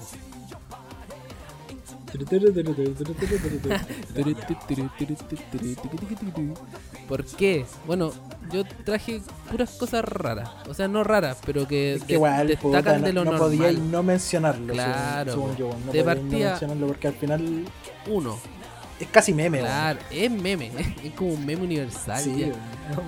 Uno, Initial D como serie, muy bueno. Como manga, también. Aunque el dibujo podría haber entrado en. Por las caras podría haber entrado en el primer bloque, pero la verdad es que no quisimos ponerlo. Eh, como trama, muy bueno. Sobre todo porque es sobre drifting. Sobre la, y la cultura drifting en Japón es muy cuática. De hecho, el mejor eh, drifter, El rey. del drifting, eh, déjame buscar el nombre. Tenía que haberlo preparado esto. No pasa nada. Se llama. Keiichi. se llama, claro, Keiichi Tsuchiya. ¿Lo dije bien? Tsuchiya. Su- Tsuchiya. Sí. Ya. Este compadre, este japonés, que todavía está vivo, es como el rey del, del drift. Y él fue el que hace el, como el asesor principal de la realización de este manga y anime. Porque al contrario de la mayoría de los de los animes que hay cachado que, que como que las marcas las cambian de nombre, en Initial D no pasa Mm. eso justamente hablan todos los autos con su con su marca y su modelo y todo tal cual. De hecho en el tema técnico son como muy específicos.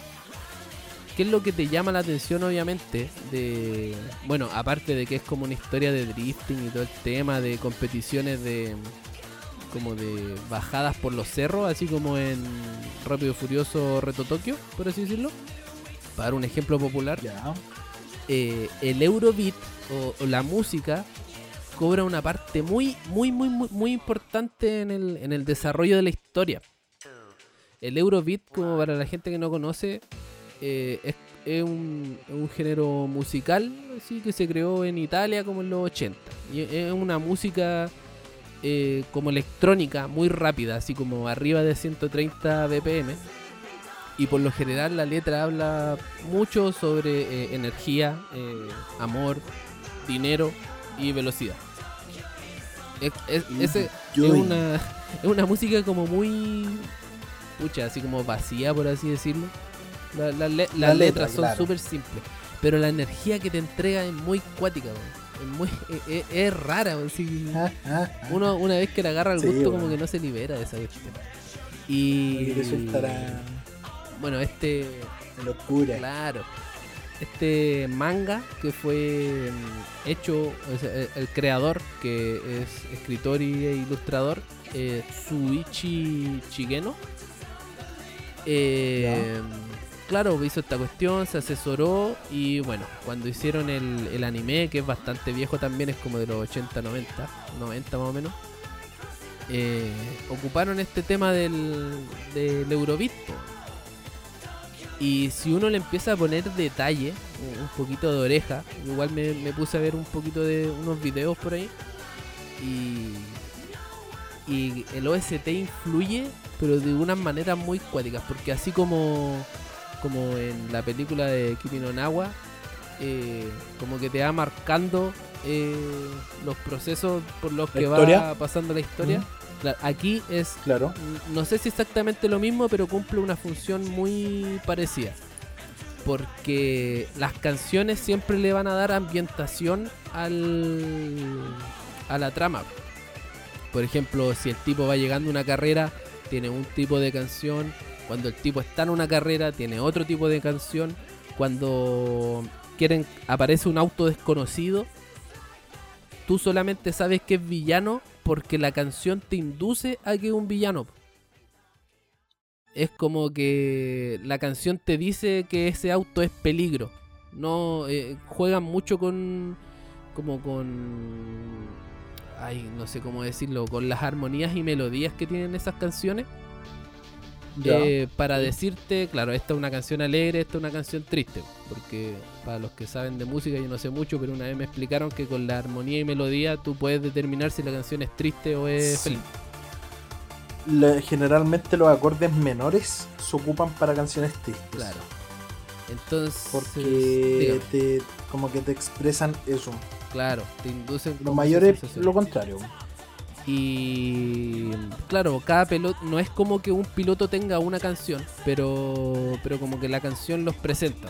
Todos los malos tienen una gama de unas tres o cuatro canciones con las que se van a presentar, que por lo general en realidad no son malos, sino que son los enemigos, los, los rivales.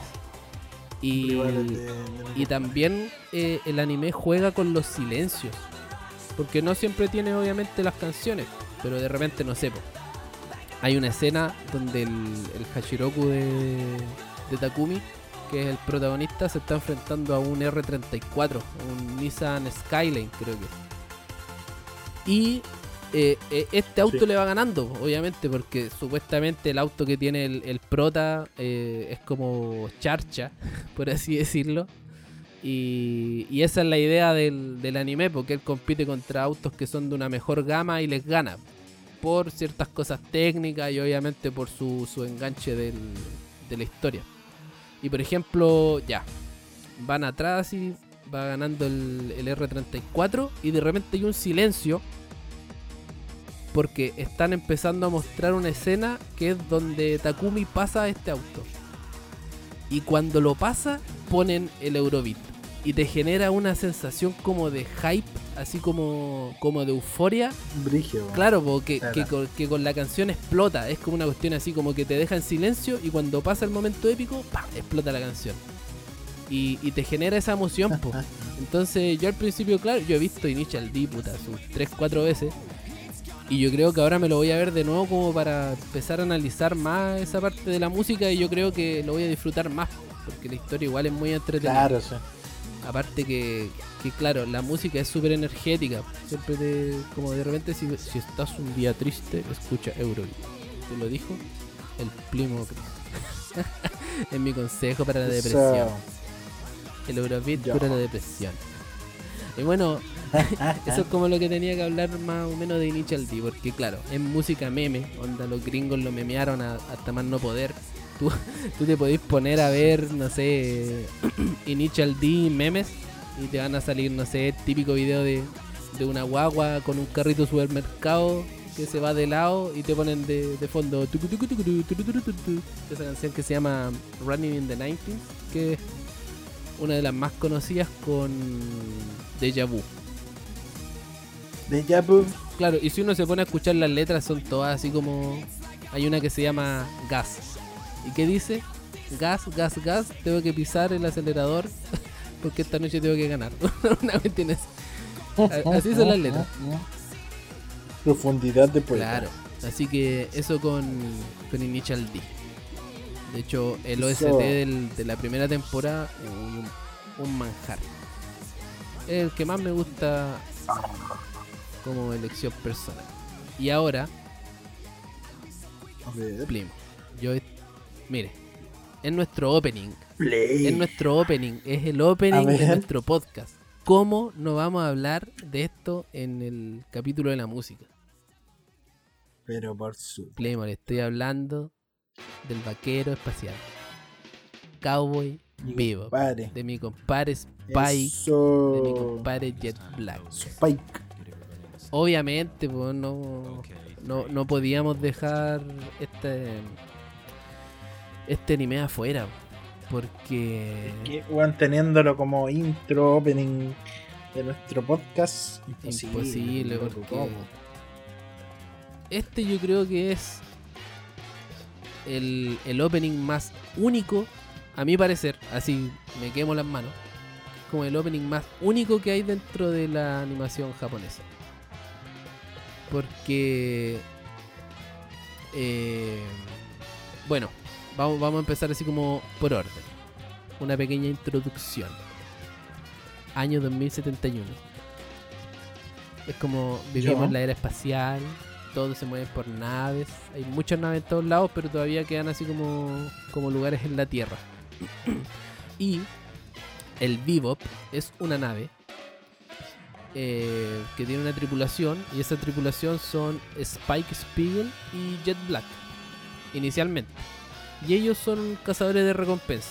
Van por ahí buscando tipos que tienen. Son como unos. como unos Luffy. ¿Cachai? Van buscando weones que tienen como. Son como unos Zoros.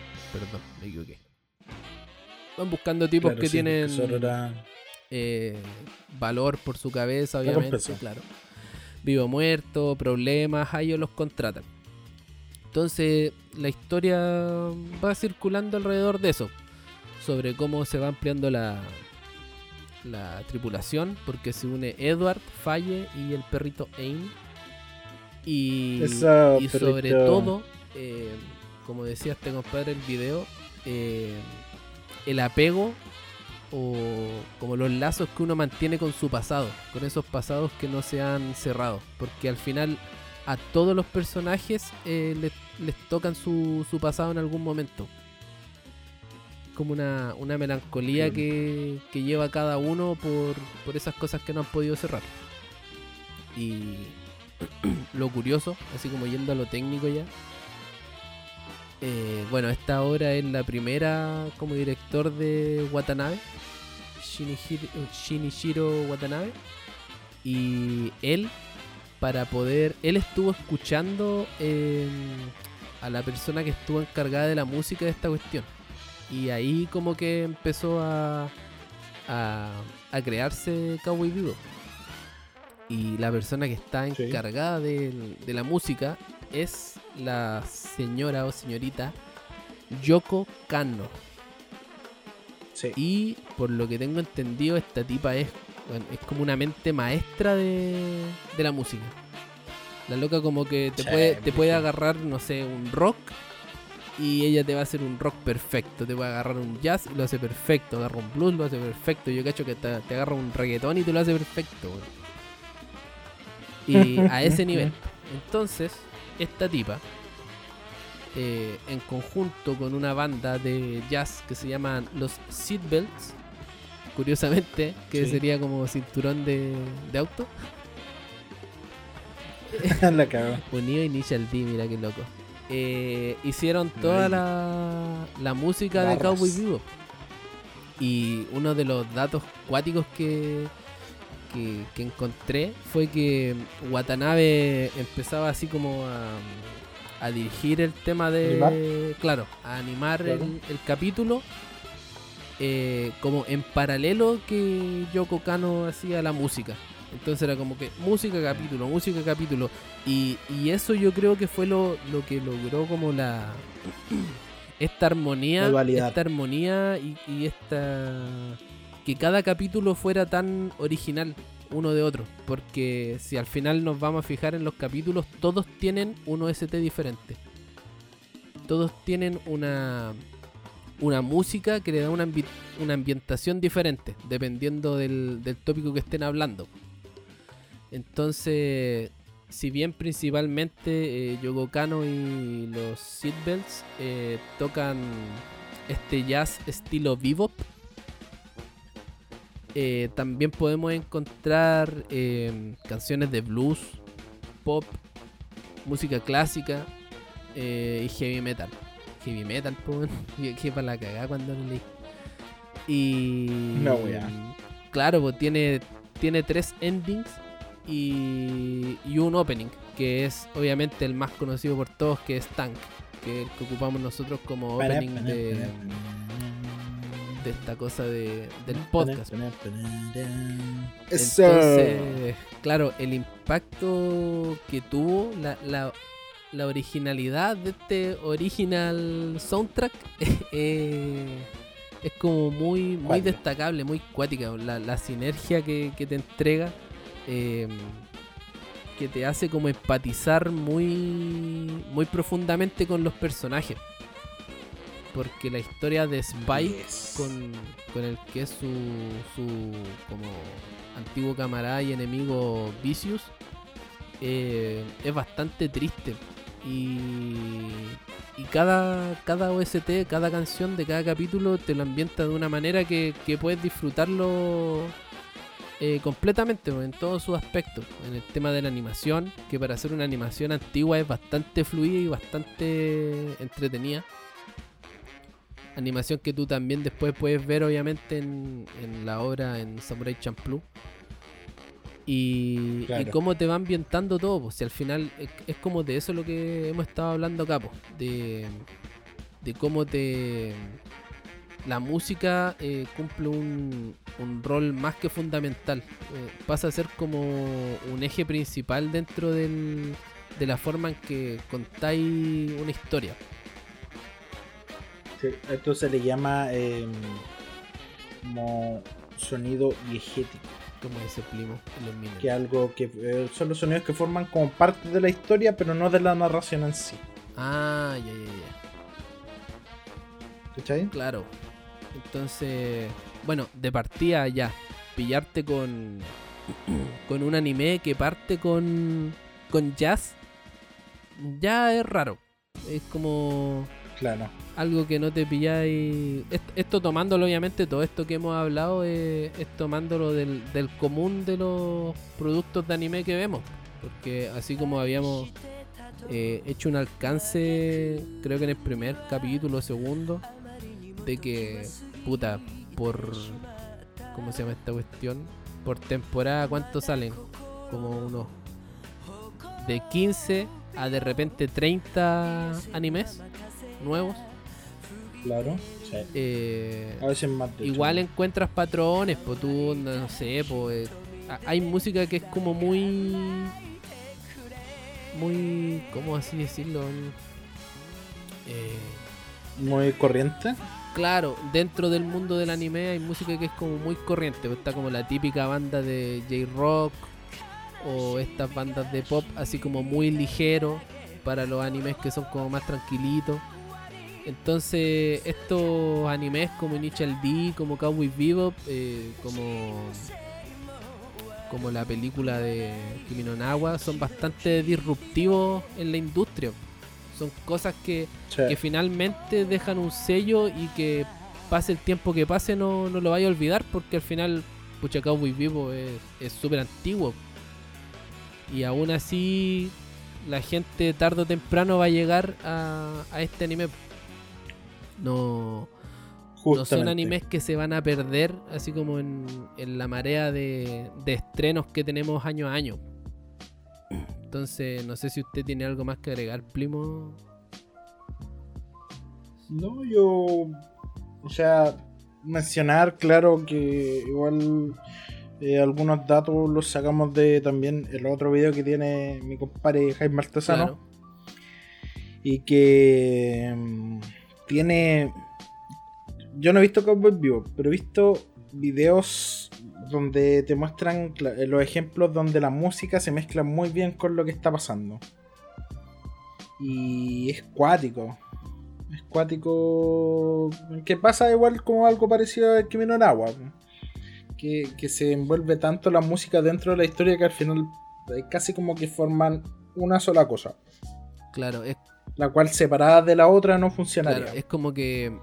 Eso que lo hablamos también acá cuando de repente en un manga, eh, sin diálogos, te cuenta toda una historia y tú la entiendes completamente. eh, aquí esta gente lo desarrolla con la música. Solamente con, con los sonidos y obviamente la animación. eh, tú sientes que alguien te está narrando algo como de manera eh, hablada o escrita, pero sin que esté el texto o, el- o esa voz diciéndotelo. Y lo logras comprender completamente. Entonces es un fenómeno bastante bonito que se ve dentro de esta industria. Así que no sé qué más destacar, Plimo. Podríamos pasar ya como a la última seccioncita del tema de la música. ¿Usted tiene alguna otra cosita que hablar ahí? Vamos a decidir nuestro Su opening, opening favorito, favorito. ridículo. Vamos, primo, póngale. Bueno, yo tengo tres. Me costó igual elegir. Pero son como. Puta, los que más me gustan por energía o porque son como de mis animes favoritos. Salvo el número 3, que es Hey Kids. Ni siquiera he visto Noragami. pero me gusta mucho la canción. Encuentro que. mm, Puta, aparte que me la aprendí en bajo, igual ese juego como que influyó harto en que me guste. Y todo eso. Un ritmo bastante interesante. Coro bastante pegadizo. Para pasar ya al segundo, tengo Hard Knock Days. Opening número 18 de One Piece. Ya. Que es de una banda que se llama Axel de Tribe. De Tribe. Eh, uh, Que es. Dale nomás, dale, ¿Qué dale nomás. Que es de. Puta. Yo creo que uno de los mejores arcos que vendría siendo Dres Rosa. A pesar del tema de la animación y todo eso que ya lo sabemos. Claro. Y por último, tengo en mi número uno No No No, la canción de la cual ya hablé eh, en la parte que estaba, porque weón, el AMV que hay en YouTube, aparte que el opening con la con el video, que el arco que está tratando, que la historia, weón, todo muy muy bueno. Me gusta mucho. Perfecto. Esos serían primo. mis tres openings favoritos. Primo, ¿sabe que yo intenté hacer la tarea? Pero no me pude decidir nunca. Así que para compensarlo, yo traje a mi banda favorita de. que tienen openings, obviamente. eh, pero que en conjunto completo me gustan. Yo les traigo Asia Kung Fu Generation. Uy, uy, Ay, ay, ay, una banda de rock, rock, rock alternativo, indie rock japonesa de, que se originó más o menos en el 96. Y puta, yo la conocí por, por Full Metal Alchemist, la versión del 2003, porque tienen el último opening que se llama Rewrite, Rewrite Sí. y bueno, me gustó mucho la banda y de ahí empecé a buscarla. Y en ese tiempo yo no había visto Naruto, entonces no conocía, por ejemplo, Haruka Kanata, que es como uno de los himnos de, de Naruto Naruto. Rumi, Kamu. Entonces, de ahí como que empecé a buscar y bueno, me, es- esta es como la, una de las pocas bandas y la única banda japonesa de la que me gusta toda su discografía. Eh, es como a ese nivel de, de conexión. Y obviamente eh, tiene algunos openings también ahí más o menos en, en series que fueron como icónicas también. Por ejemplo tiene After Dark, que es un opening que sale en Bleach. Tiene Blood Circulator, que sale en Naruto Shippuden. Haruka Kanata, que sale en Naruto. eh, Dororo, eh, tienen el opening número 2 de Dororo, que es como un- uno de los animes más nuevitos que igual sonó. Eh, Rewrite, obviamente, en el último opening de Fullmetal 2003. Y Re Re Re Re, el opening de Bokudake Naigai Machi. El pueblo en el. No, Bokudake Gai ¿Cómo? Naimachi. Bokudake Ga. Bokudake Ga Ah, ahí está, lo escribí al revés, primo, perdón. O el pueblo en el que me fui, como dijo mi primo. eh, eh, Razer. No. Entonces, mm, opening en. El opening estos compadres no te van a fallar. es como lo que puedo decir. No te van a fallar. Y, y si ustedes quieren así como relajarse un poquitito, eh, estos tipos igual fueron evolucionando, pues su primer disco es como súper rockero.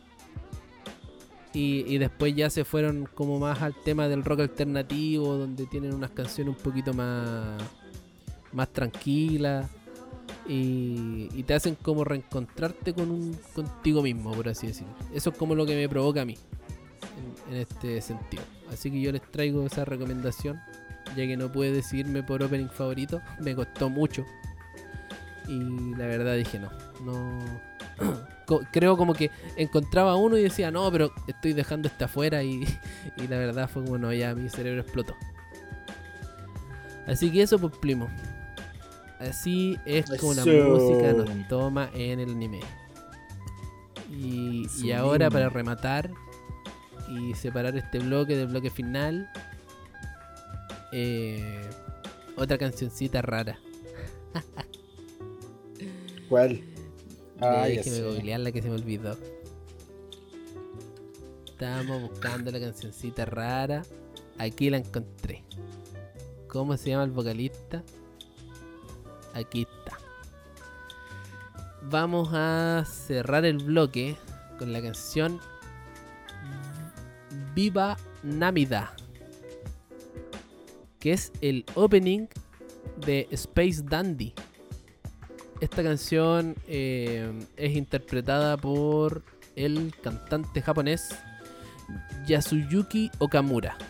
Y tiene un estilo bastante particular que me hizo ver Space Dandy. Cuático el anime es como muy volador de seso en el tema de su animación. Y un opening bastante interesante. Así que quería dejarlo ahí para que no lo haya escuchado lo escuche porque es bastante bueno. Así que les dejo Bastante raro. Viva Namida de Yasuyuki Okamura. Primer opening de Space Dandy. Así que nos vemos a la vuelta de esta cancioncita. Adiós.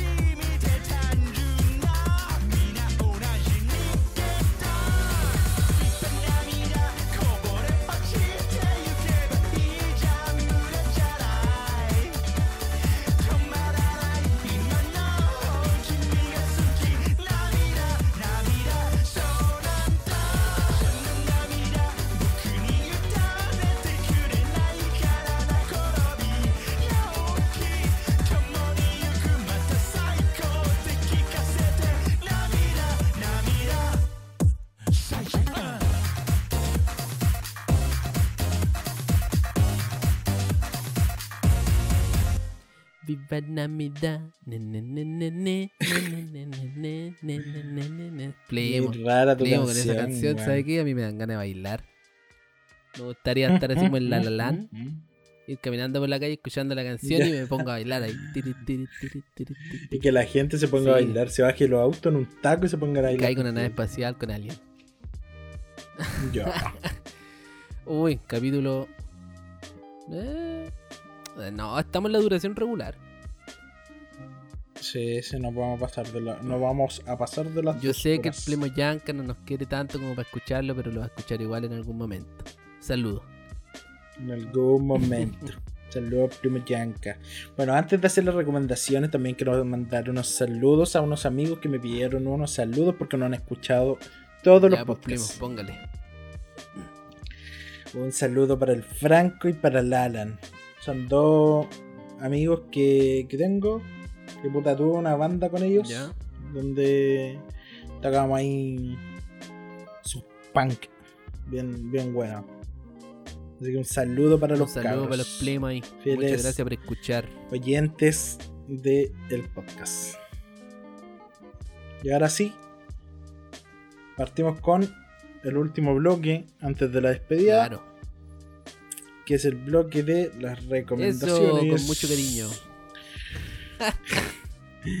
Con un poco ah, de verdad. aprecio. Las recomendaciones con un poco de aprecio. Perdón. Ya, pues, Plemo, ¿qué nos trae? Bueno, ¿Qué ¿quién nos trajo esta semana? Este parte. Ya, siempre empiezo Sí, pues, Plemo, estoy hecho mierda. Ya. Bueno, yo hoy les traje un anime bastante bueno, raro a la vez, extraño que se llama Seishun Butayaro wa Bonnie Girl Senpai no Yume o Minai. Eh, ¿Y cuál es el nombre más largo? No, no tiene nombre más largo, es el ¿El nombre nombre largo. corto? Hay. Eh... no, no tiene nombre corto, lamentablemente. Puedes decirle Seishun Butayaro. Ya.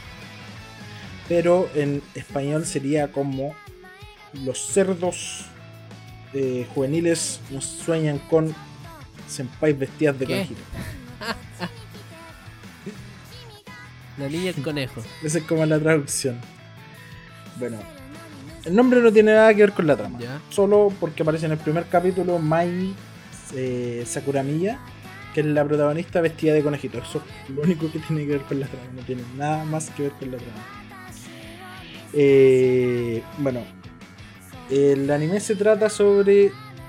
eh, primero, sobre los dos protagonistas, que son Sakuta Asusagawa y Mai Sakurayama Jin. Sakuta es un estudiante común y corriente que va a la escuela y no le pasa muchas cosas interesantes, la verdad. Pero sí tiene como eh, una hermana la cual eh, se volvió como Hikikomori por un, como algo que le pasa. Y por su parte, eh, Mai es todo lo contrario. Eh, una actriz famosa, así muy famosa desde que era chica. Y es súper popular.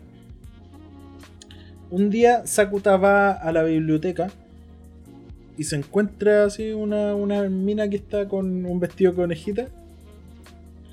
Como paseando por ahí. Y nota como que nadie la ve. Y se le acerca porque. Y le, pregunta. mm, Onda así, ¿por qué está, por qué está así? Pues, y, ella nota que, lo, que, que él la ve. La cuestión es que aquí empiezan las cosas raras. ¿Por qué? Aquí mencionan algo que se llama el síndrome de la pubertad, ¿Cómo eso? que es un síndrome que afecta a personas con traumas que ellos tienen. Y estos traumas, puta, a pesar de ser psicológicos, los afectan realmente. Ya. Como por ejemplo lo que le está pasando a Mai. Mai, en un momento de su vida, se cansó de la fama y decidió que nadie se acordara de ella. Y como el, el síndrome de la pubertad actúa en base a, tu- a tus traumas, eh, la gente la empezó a dejar de ver. No. Y el único que la veía era mi compadre Sakuta. La cuestión es que Sakuta también tuvo como un tema con el síndrome de la pubertad. Y de hecho tiene una marca que le enseña a Mai en el pecho. a- abajo de. puta, como que se saca la polera y tiene una marca así como. Debajo del como, pectoral. no sé, como que lo hubiese. Como que lo hubiese eh, arañado un ¿Ya? oso. En el pecho. Y de aquí se va desarrollando la historia no solo de Mai, sino de todos los otros personajes que conforman la historia básicamente. Está una Kohai, que es una como compañera menor del colegio de Sakuta. Es- Está una compañera que es de su mismo curso. El tema de la hermana que también tiene que ver con el síndrome de la pubertad. Ya. Hipo. Está eh, la hermana de Mai, bueno, en Manastra. Y una niña muy extraña que se llama Makinohara Choco. ¿Por qué digo que es extraña? Porque esta niña, al parecer, crece y se hace pequeña ¿Qué? a lo largo del tiempo. Alicia en el País de la Maravilla. Es como Benjamin Button. Benjamin Button. Ah, pero ¿crece de edad No. o de ta- estatura? de, de- de edad. La cuestión es que eh, Sakuta la conoció a ella y ella fue su primer amor. X. No voy a profundizar mucho más allá. Pero después se vuelve a encontrar con una niña que se parece a Choco, pero pequeña. Y todo esto tiene que ver. Puta, después te meten temas sobre agujeros de gusano, viaje en el tiempo, el demonio del Atlas, muchas cosas científicas que te hablan sobre la temática del anime. Ya. Eh, bueno, para terminar ya, es un anime bastante extraño, pero que tiene un cierre muy bueno. La historia también es muy buena, como la van desarrollando en base a todo esto que dije. Lo principal es el síndrome de la pobreza. Todo lo que le pasa a la gente dentro de este anime es relacionado con ese síndrome de la pubertad. Tiene una película también, ¿cierto? La película es una continuación Me del anime. que era modo triste la película. La película es triste, sí, es triste. No voy a reseñar la película porque la idea es que la gente parta con Ah, el ya. anime. Si les gusta el anime, vean la película. La película es muy buena también. Tiene otro nombre eh, un poquito distinto a, mm, al principal. Se llama Seichun Butayero wa Yumemiro Shouyo no Yume Ominai. Casi lo mismo. Mm. Solamente que le cambia el Yumemira Shoujo por Seichu- el Bonegir Senpai. Bueno, eh, este anime fue eh, animado por. Cloverworks. Ah, buena. Mis compadres de puta, El Huevo Maravilloso ahora, Yasuko Neverland, Horimiya. Eh, ¿Qué más? Eh, una de las temporadas de Fate, Fairy Tail, etcétera. Primo, le quería hacer una acotación. Y salió. Ah, dime no. dígame, no, no, no, dilo tú nomás. Y salió el año 2018. Ah, ya. Así que para que lo vean. Yo lo vi cuando estaba en emisión. Buenísima.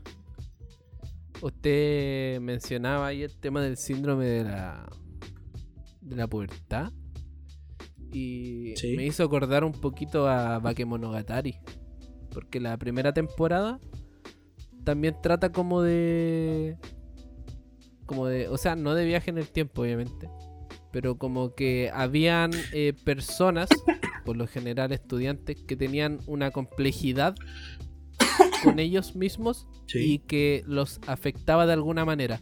No con un tema así como, Sí. como esta, como en síndrome, sino que tenía que ver algo como más espiritual en, en el caso de Bakemonogatari. Pero se ve interesante. Por ese lado como que me engancho para verla porque como que ah, la he visto así como de lejos y, y que sí, que no, que sí, que no. Entonces yo creo que voy a, voy a Es verla. que si veis el. Veis la imagen, eh, claro, te, vos decías esta wea de ser con una wea moe o una wea mea echi.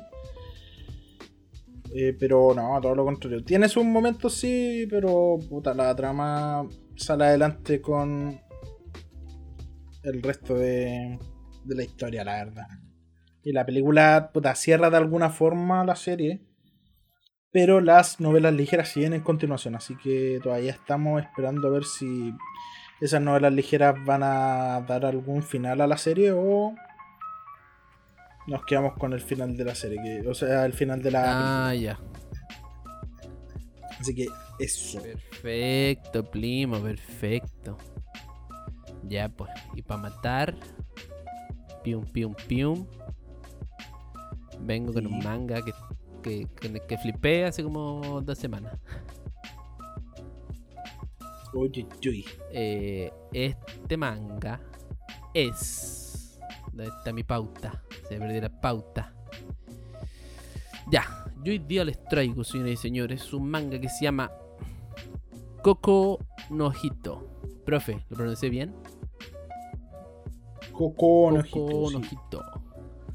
Que es un.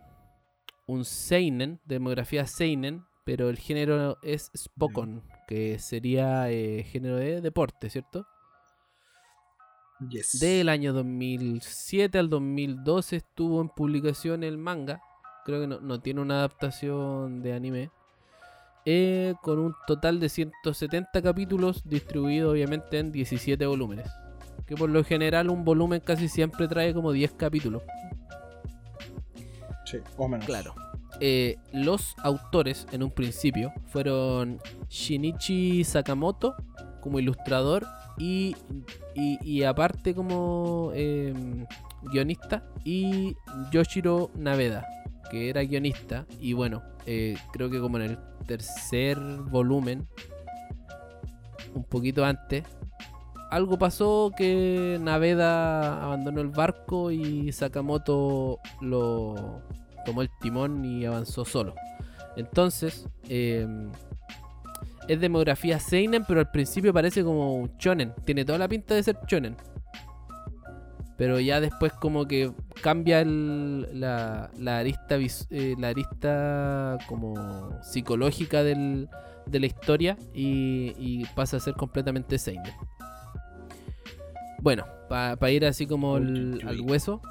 Eh, Coco un ojito, o sea, Coco un ojito, que traducido al inglés es como The Climber, o el, el alpinista o el escalador, eh, se basa, eh, bueno, primero está basado en, en parte de la vida del escalador japonés Buntaro Kato, que fue un escalador bastante particular.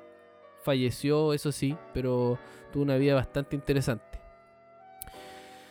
Eh, en el manga le cambian el, el nombre, o sea, el apellido.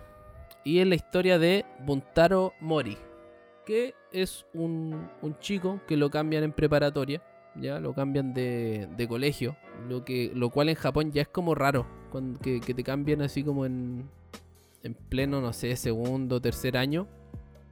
Igual es extraño, por lo general es porque tuviste algún conflicto en el colegio anterior. Y efectivamente, pues el compadre de Mori tuvo un pasado más o menos turbio. Se vio involucrado en, un, en una situación más o menos eh, delicada. Y es como bastante solitario, por así decirlo. No, no llega a ser Hikikomori, pero es como una persona que, que le gusta estar solo y hacer actividades solo. Bueno, cuando llega el primer día tiene un conflicto con, con un tipo de la clase, que era como el típico bully, por así decirlo. Y el Mori como que empieza a faltar a las clases y a este, a este bully como que le molesta su actitud. Entonces va a hablar con él y le dice como, mira, ¿sabes qué? No me gusta tu actitud, pero si tú haces lo que yo te diga en este momento, me vaya, eh, no te voy a molestar nunca más. Y el Mori le dice, ya, bueno, vamos, ¿qué tengo que hacer? Van al primer piso y le dice, ya compadre, tú lo que tenés que hacer es subir todo este, tenéis que subir el colegio, escalándolo por fuera, agarrado de una cañería que había así como de desagüe. Y el weón queda así como, no, po, ¿cómo, cómo voy a hacer esa cuestión? Estamos en el colegio, nos ven los profes y toda la cuestión. Cuento corto dice, puta, pero si vaya a cumplir tu palabra y no me vaya a molestar más porque yo quiero estar solo, eh, ya, vamos. Y el weón llega y sin equipamiento, sin nada, se pone a escalar la cuestión. Afirmándose ahí del- de la cañería y todo el tema, subiendo, subiendo, subiendo. Y llega un punto en el que no puede avanzar más porque como que cuando mira para arriba hay como un, bloque de cemento que sale hacia afuera, ¿cachai? Y, y no puede avanzar más, pues no alcanza. Bueno, de alguna manera este compadre salta y alcanza a agarrarse y obviamente no se mata, no se parte el cráneo eh, y queda vivo. Resulta que este, el bully, cuando subió, subió con equipamiento de escalada, con unas cuerdas y todo el tema. Y este weón del Mori lo hizo solo. Ahora, ¿por qué digo que es Spokon? O sea, ¿por qué es Spokon? Porque este manga habla sobre escalada. Y la escalada en sí es un deporte. po. Y resulta que lo que acababa de hacer en el primer capítulo Mori se llama eh, Free Solo. Que es, es, eh, una, como entre comillas, categoría de escalada donde tú subes solamente, o sea, subes sin implementos. Solamente tienes tu, tu zapatilla, tus manos y tu bolsita que creo que no sé si ponen mercurio, cal o algo así. Que es para que no, no te suben las manos, ¿cachai? Y este es un deporte súper eh, no recomendado porque es peligroso, porque un paso en falso que di escalando y te cae, te parte del cráneo, ¿cachai? Así Claro, que... súper peligroso. No, Bueno, resulta que a lo largo de la historia te va mostrando como Mori que, que tiene, tiene como capacidades muy disminuidas de sociabilización, va evolucionando como humano, ¿cachai? Pero siempre tirado por el tema del free solo, porque no contento con eso, él se pone a hacer lo que se llama solo climbing, que es escalar eh, montañas solo. Solamente, obviamente tiene como su hachita, todas estas cuestiones para picar hielo, pero no tiene, no tiene Claro. oxígeno de apoyo, no tiene una persona que le esté ayudando, así como con el tema de las cuerdas y todo. Solamente él. Y él con el tiempo se va destacando como un escalador porque logra llegar a cimas muy cuáticas de mucha altura eh, solo, absolutamente solo. Y lo, lo que lo hace como la contraparte más o menos Seinen densa es que él vive puras tragedias. Es súper triste ver cómo, cómo su vida va evolucionando y cómo él quiere ser mejor persona, pero la vida lo sigue decepcionando. Es como esa parada. Es como yo quiero de verdad cambiar, pero la vida me sigue decepcionando y diciéndome que no, que tengo que seguir como soy. Eh, Claro. Después se van unas bolas muy cuáticas. Eh, Sakamoto, bueno, el dibujo que tiene, a pesar de ser como digitalizado, es muy bueno. Y una cosa que a mí me voló la mente es que él, eh, leí un, vi una entrevista donde él decía que, por ejemplo, no sé, pues hay una parte del manga donde se derrumban como unos bloques de glaciar en una montaña muy alta, de más de 8000 metros de altura. Y él decía que él no conocía ese sonido, pero sí conocía lo que en Hollywood se da de cuando se derrumban edificios. Entonces, él en el manga, lo que es muy particular y que, y que no pasa en, en los otros mangas, es que él no ocupa onomatopeyas. No sé si te habéis dado cuenta cuando escriben esos kanji con el sound effects, que son así como grrr o Sí. crack o cosas así. Ya, Sakamoto no ocupa onomatopeyas. En vez de eso, él prefiere ilustrarte algo para que tú pienses, eh, asimiles el sonido. Entonces el weón cuando se quebraban los eh, los glaciares, él en vez de ponía una imagen del glaciar quebrándose y después el siguiente cuadro era un edificio derrumbándose. Para que tú asimiles como que el sonido del edificio derrumbándose es como lo que hace el, el glaciar en, en- en la montaña, ¿cachai? O, o, por Mm. ejemplo, en otro manga que me puse a leer después que se llama Innocent, que es del solo, hay una parte donde unos tipos están como diseccionando un cuerpo muerto, así como en la morgue, y lo abren con el bisturí, y el siguiente cuadro es el movimiento de un martillo, como de un mazo, así como azotando algo. Que yo lo, lo interpreté como, claro, se abre el cuerpo, sale el olor, y obviamente para ti el olor es como un mazazo, po, es una cuestión desagradable que llega muy fuerte. Entonces, eso fue algo súper particular que me gustó de él. Aparte de que su dibujo es súper bonito. El tema de cuando están los tipos escalando, la definición de los músculos y todo, es muy detallada, muy cuática. Y bueno, la historia en sí, weón, a mí que me gusta la historia así como de penita y todo el tema, por, por lo mismo de Berserk, eh, me agarró cuáticamente. Vale la pena leerlo de principio a fin. Coco un ojito de Shinichi Sakamoto. Esa es mi recomendación de manga, perdón por el mucho texto, pero uff. Uf, uf, uf.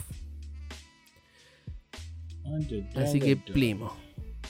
Plimo, plimo, plimo. Hay que despedir esta cosita. Finalmente. Hemos Hemos llegado al final, al final del podcast. que parece un capítulo eterno, pero creo que va a durar como dos horitas igual. Sí. Sí es. No, primo. Muy buen Justamente. capítulo. Era uno de los capítulos que más estaba esperando. Uy. Esa es la verdad. Así que, como siempre, muchas gracias a toda la gente que nos escucha. Gracias ahí por, por los likes, por sus comentarios, algunos que han hecho. eh, los que andan Sí. preguntando cómo estamos, los que comentan ahí después de escuchar el capítulo. Mandan sus cositas por el inbox. Eh, y eso, pues, primo. ¿Usted tiene algo que, que decir? Sí. Muchas gracias a toda la gente El YouTube, eh, que nos ha acompañado. Sí, bueno, en YouTube, que ahora se viene el cuarto capítulo ya. Ya está el tercero arriba. Eh, el cuarto capítulo resubió. Eh, el canal de YouTube Mamá Soy Otaku. Y poquito más, pues. Esperemos que este capítulo les guste igual. Y despedirnos Claro, primo. con Con mi cancioncita. tu canción. Eso. Ya, pues, primo. Repitiendo lo que dijo primo Patrick Chiroyacha de la estrella. Eh, Eso. obviamente vamos a despedir también con una recomendación musical. Y como hoy día le hablé de Asian Kung, Asian, de Asian Kung Fu Generation, obviamente les traigo un tema de Asian Kung Fu Generation. Estuve debatiéndome vida y muerte por saber cuál recomendar de todos. Y me decidí por uno que es bastante triste y que es bastante interesante. Se llama Solanin o Soranin y es interpretado por Asian Kung Fu Generation, pero la letra la escribió eh, Inio Asano. ¿Y quién es Inio Asano? Es el mangaka del manga del mismo nombre, Solanin. ¿Por qué? Porque de ese manga, que es un manga que tiene como varios galardones, un slice of life más o menos, sobre música y cosas así, eh, tuvo un como un- una película y Asian Kung Fu Generation fue la encargada de hacer el opening y el ending, que son Solanin el opening y Mustang el ending. Y los quiero dejar con Solanin porque es una canción eh, por fuera muy bonita, es como el efecto de eh, Yori, ¿cómo se llama la banda, Patrick? La de Ite. ¿De qué? Claro, es como ese efecto. La canción igual es como entre triste pero alegre, pero si te lees la letra, la letra es como bastante rompecorazones. Así que eso pues chiquillos, hacen Kung Fu Generation, Solanin. Muchas gracias por estar escuchando esto que, ¿cómo se llama esto, Patrick? Se me olvidó con tanta palabra. Mamá, soy otaku. Eso. Muchas gracias, Vamos Patrick. Por, estar en otro capítulo más. Muchas gracias. Nos va quedando poquito. Nos vemos próximamente. Así que Nos vemos. Hasta la próxima. adiós. Chao.